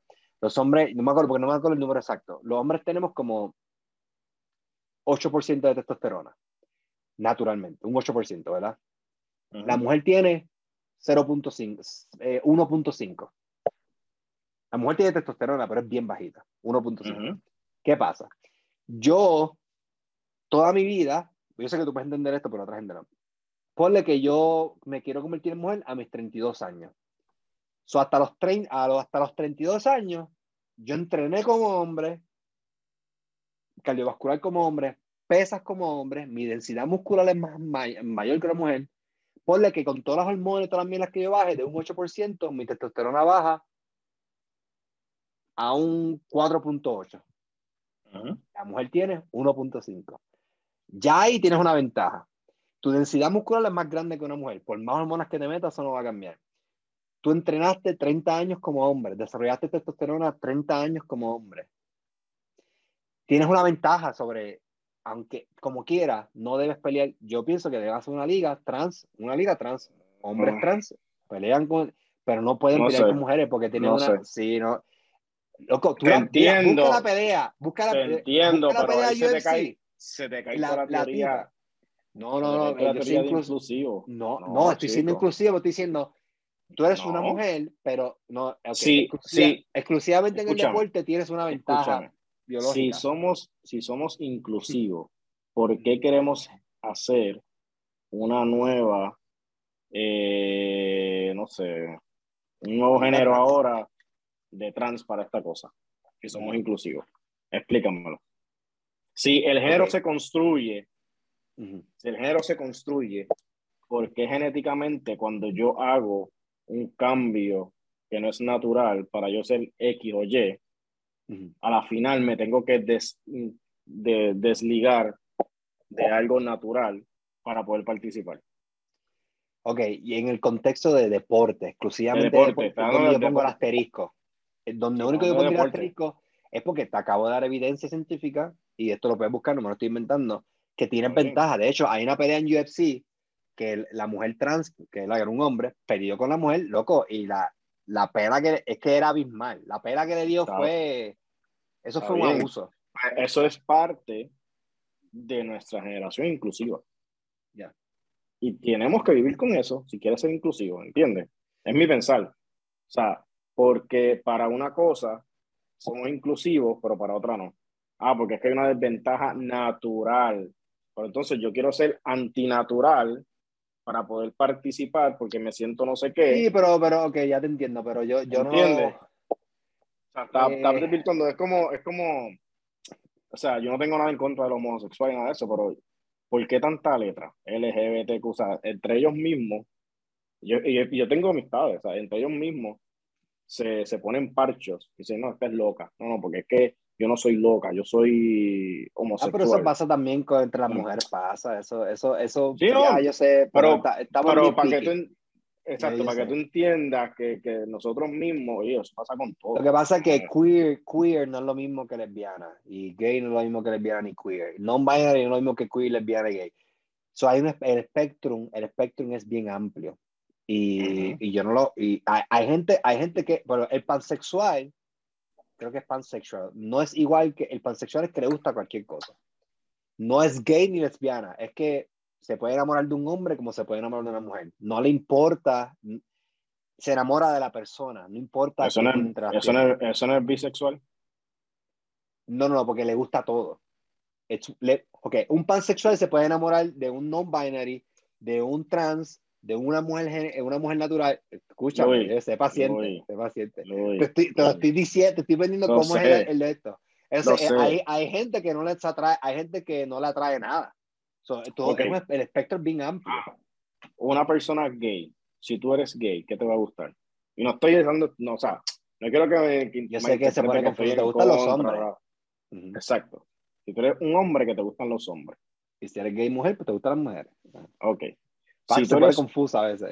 exacto. Si tú eres gay te gustan los hombres y de momento ves a tu esposa ahora y te gusta tu esposa, ¿qué tú te consideras? Porque a la final es lo que tú te consideres. Bueno, lo que pasa ciencia es que no ciencia. estás, no, no estás tomando algo en consideración que también es ciencia. Se ha probado, no sé si se ha probado ¿verdad? hormonalmente, pero la sexualidad es fluida. La sexualidad no es una línea derecha. Hay gente que hay gente que nace gay, hay gente que se hace gay, hay gente que por 20 años le gustan las mujeres y de momento Ujú. su sexualidad cambió, es porque es fluida, nunca está, nunca para de moverse. Hay gente que se mantiene estática, hay gente que se cambia y, y que, pues, se cambió y le gustan los hombres. Ok. Tú, terminando, tú terminaste, terminaste siendo un bisexual. Está bien, Sí, pero, ¿o no, no? lo que, pero no tenemos que caer en poner stickers, eso es lo que yo te quiero No, decir. pero es que a eso es lo que me refiero, pero es que se lo han puesto ellos mismos. Ajá. Es como, es como los luchadores, por ejemplo, o los bodybuilders, por ejemplo. Hay diferentes, o algo más sencillo, no sé, este, cuando tú estás, este, ¿cómo se llama esto? Cuando tú estás en, ahí, en el juego, en el juego este que nosotros jugábamos de cartas, por ejemplo, de Magic, ¿tú te acuerdas de Magic? Ajá. o en la realeza, que hay tan, tan, tan, tan, tan, o en la milicia, que está tan, tan, tan, tan, tan, son cosas que se han puesto ellos mismos. Ujú. O sea, y no es que esté mal, no es que esté mal, no, no, no, no, eso no es el detalle. Es que cómo se supone que por qué le queremos seguir añadiendo letras o cosas a algo cuando se puede simplificar. O sea, un hombre que le gusta un hombre es gay. Un hombre que le gusta una mujer, pues es una persona heterosexual. Y Lo que una es mujer que- que le gusta una mujer es lesbiana, ¿verdad? Lo que pasa es que lo que están buscando, es- lo que pasa es que como el espectro es bien amplio, ellos están buscando que todo el mundo se sienta representado. Porque de nuevo, el que es, el que es non-binary no es lo mismo que gay. es una, que es una persona non binaria.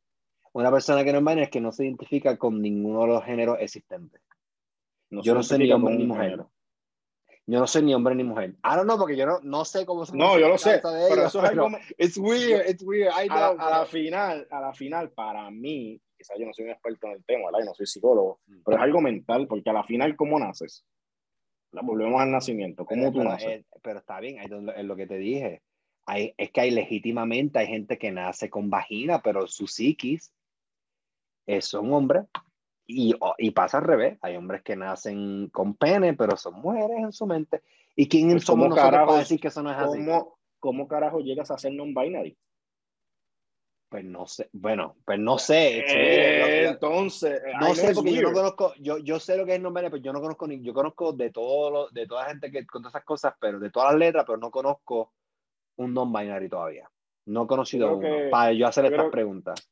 yo, yo sé que el tema es bien complicado. Yo sé que el tema es bien complicado, pero hay cosas que ya ya se salen, o sea, se, se, salen de la raya y es un tema de, de, es un tema de inclusión, de incluir a todos, o sea, yo lo entiendo, pero hay, hay, hay veces, y yo me he sentido en momentos donde te hacen sentir inferior, y yo sé que no son todos, pero en Puerto Rico hubo un momento donde, mano, hablar del tema y decir que tú eras heterosexual, hablo, eso es, tú eres una mierda, tú, eres, tú no sirves, porque tú eres heterosexual, tú no estás es un momento donde tú lo que sientes como que es una moda, ¿entiendes? Como la moda de, no sé, de las que habían antes.